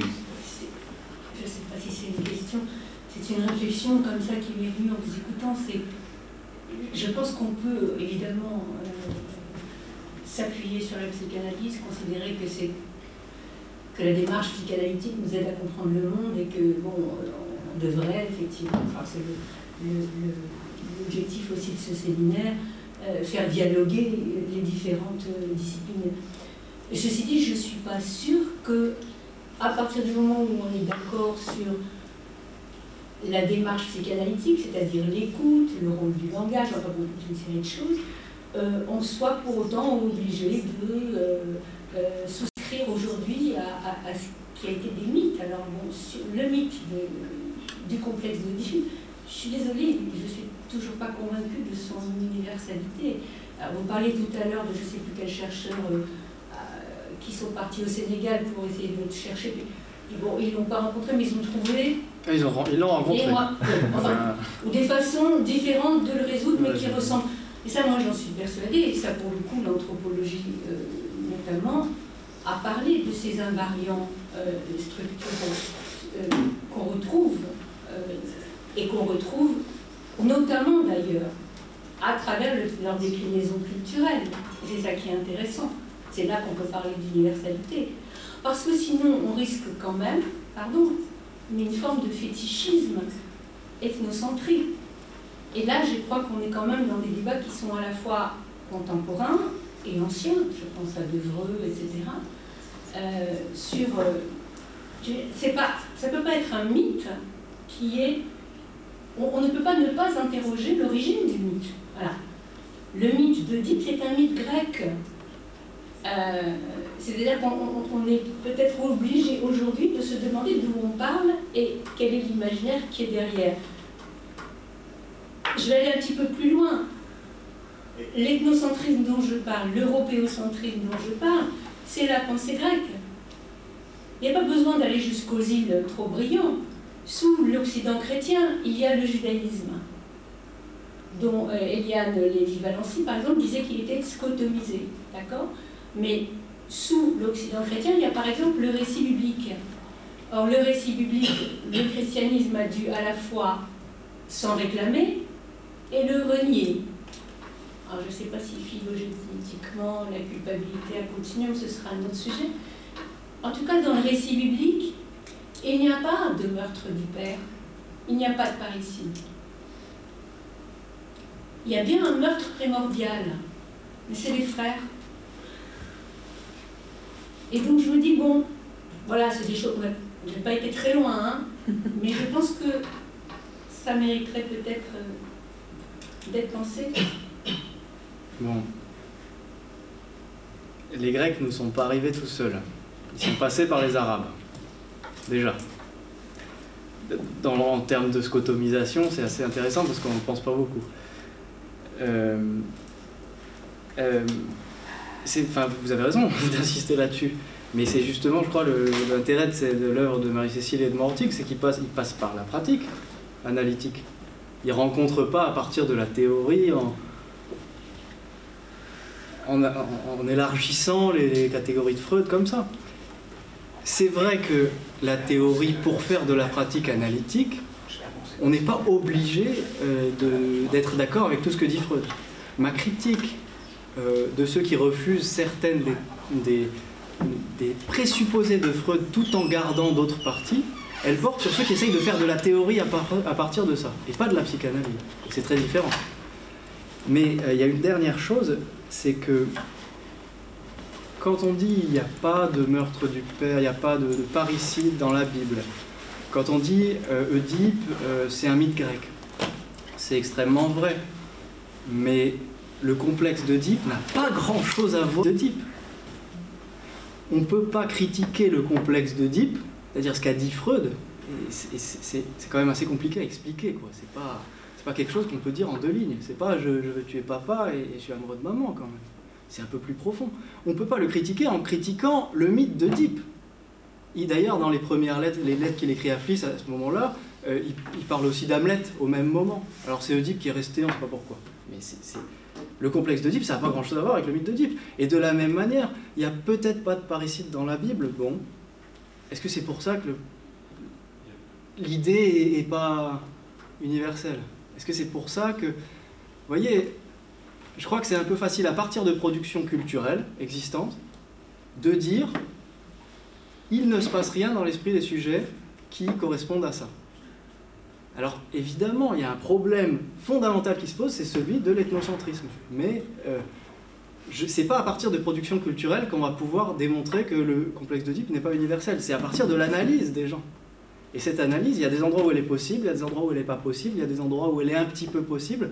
Et je crois que c'est que là-dessus, sur la pratique, sur la pratique, qu'on peut essayer de prouver des choses comme ça. Euh, tout petit mot là, parce que vous soulevez un, Euh, il n'y a effectivement pas de meurtre dans le judaïsme, n'était qu'il y a Abraham. Mais surtout, euh, Freud a retourné la question en faisant du père des Hébreux l'exemple type de l'homme assassiné, c'est Moïse. évidemment, au moment où il écrit ça, tout le monde lui tombe dessus en disant c'est une hypothèse, de la même façon que Moïse est un Égyptien, c'est une hypothèse complètement farfelue, etc. Et ça rejoint la discussion qu'on a eue. Néanmoins, à partir de ce postulat dont on peut dire il complètement euh, out de sortir ça, d'être tué, cet hébreu, enfin cet égyptien qui est tué par le peuple hébreu euh, à force de les avoir frustrés, etc. Ben voilà, ça s'enclenche. Ça s'enclenche, la démonstration s'enclenche, bon, vous adhérez, vous adhérez pas, et ça rejoint la discussion qui est, à mon avis, extrêmement importante sur vérité historique, vérité des faits, Mm. et qui est proprement la, la- la- la problématique de Freud, dans notamment le, le mouvement qui est là de Moïse. Donc, euh, complexe. Et d'ailleurs, et d'ailleurs, je, je trouve que les œuvres culturelles de Freud, dans lesquelles il fait ces hypothèses extrêmement osées, là, il est là, toute l'humanité, ces hypothèses, en fait, c'est plus un guide pour les psychanalystes que comme un guide pour les anthropologues ou que comme un livre scientifique. C'est un supplément à la compréhension de l'inconscient. C'est un roman. Voilà. Sous-titre du Moïse. Et peut-être que la littérature, du coup, science.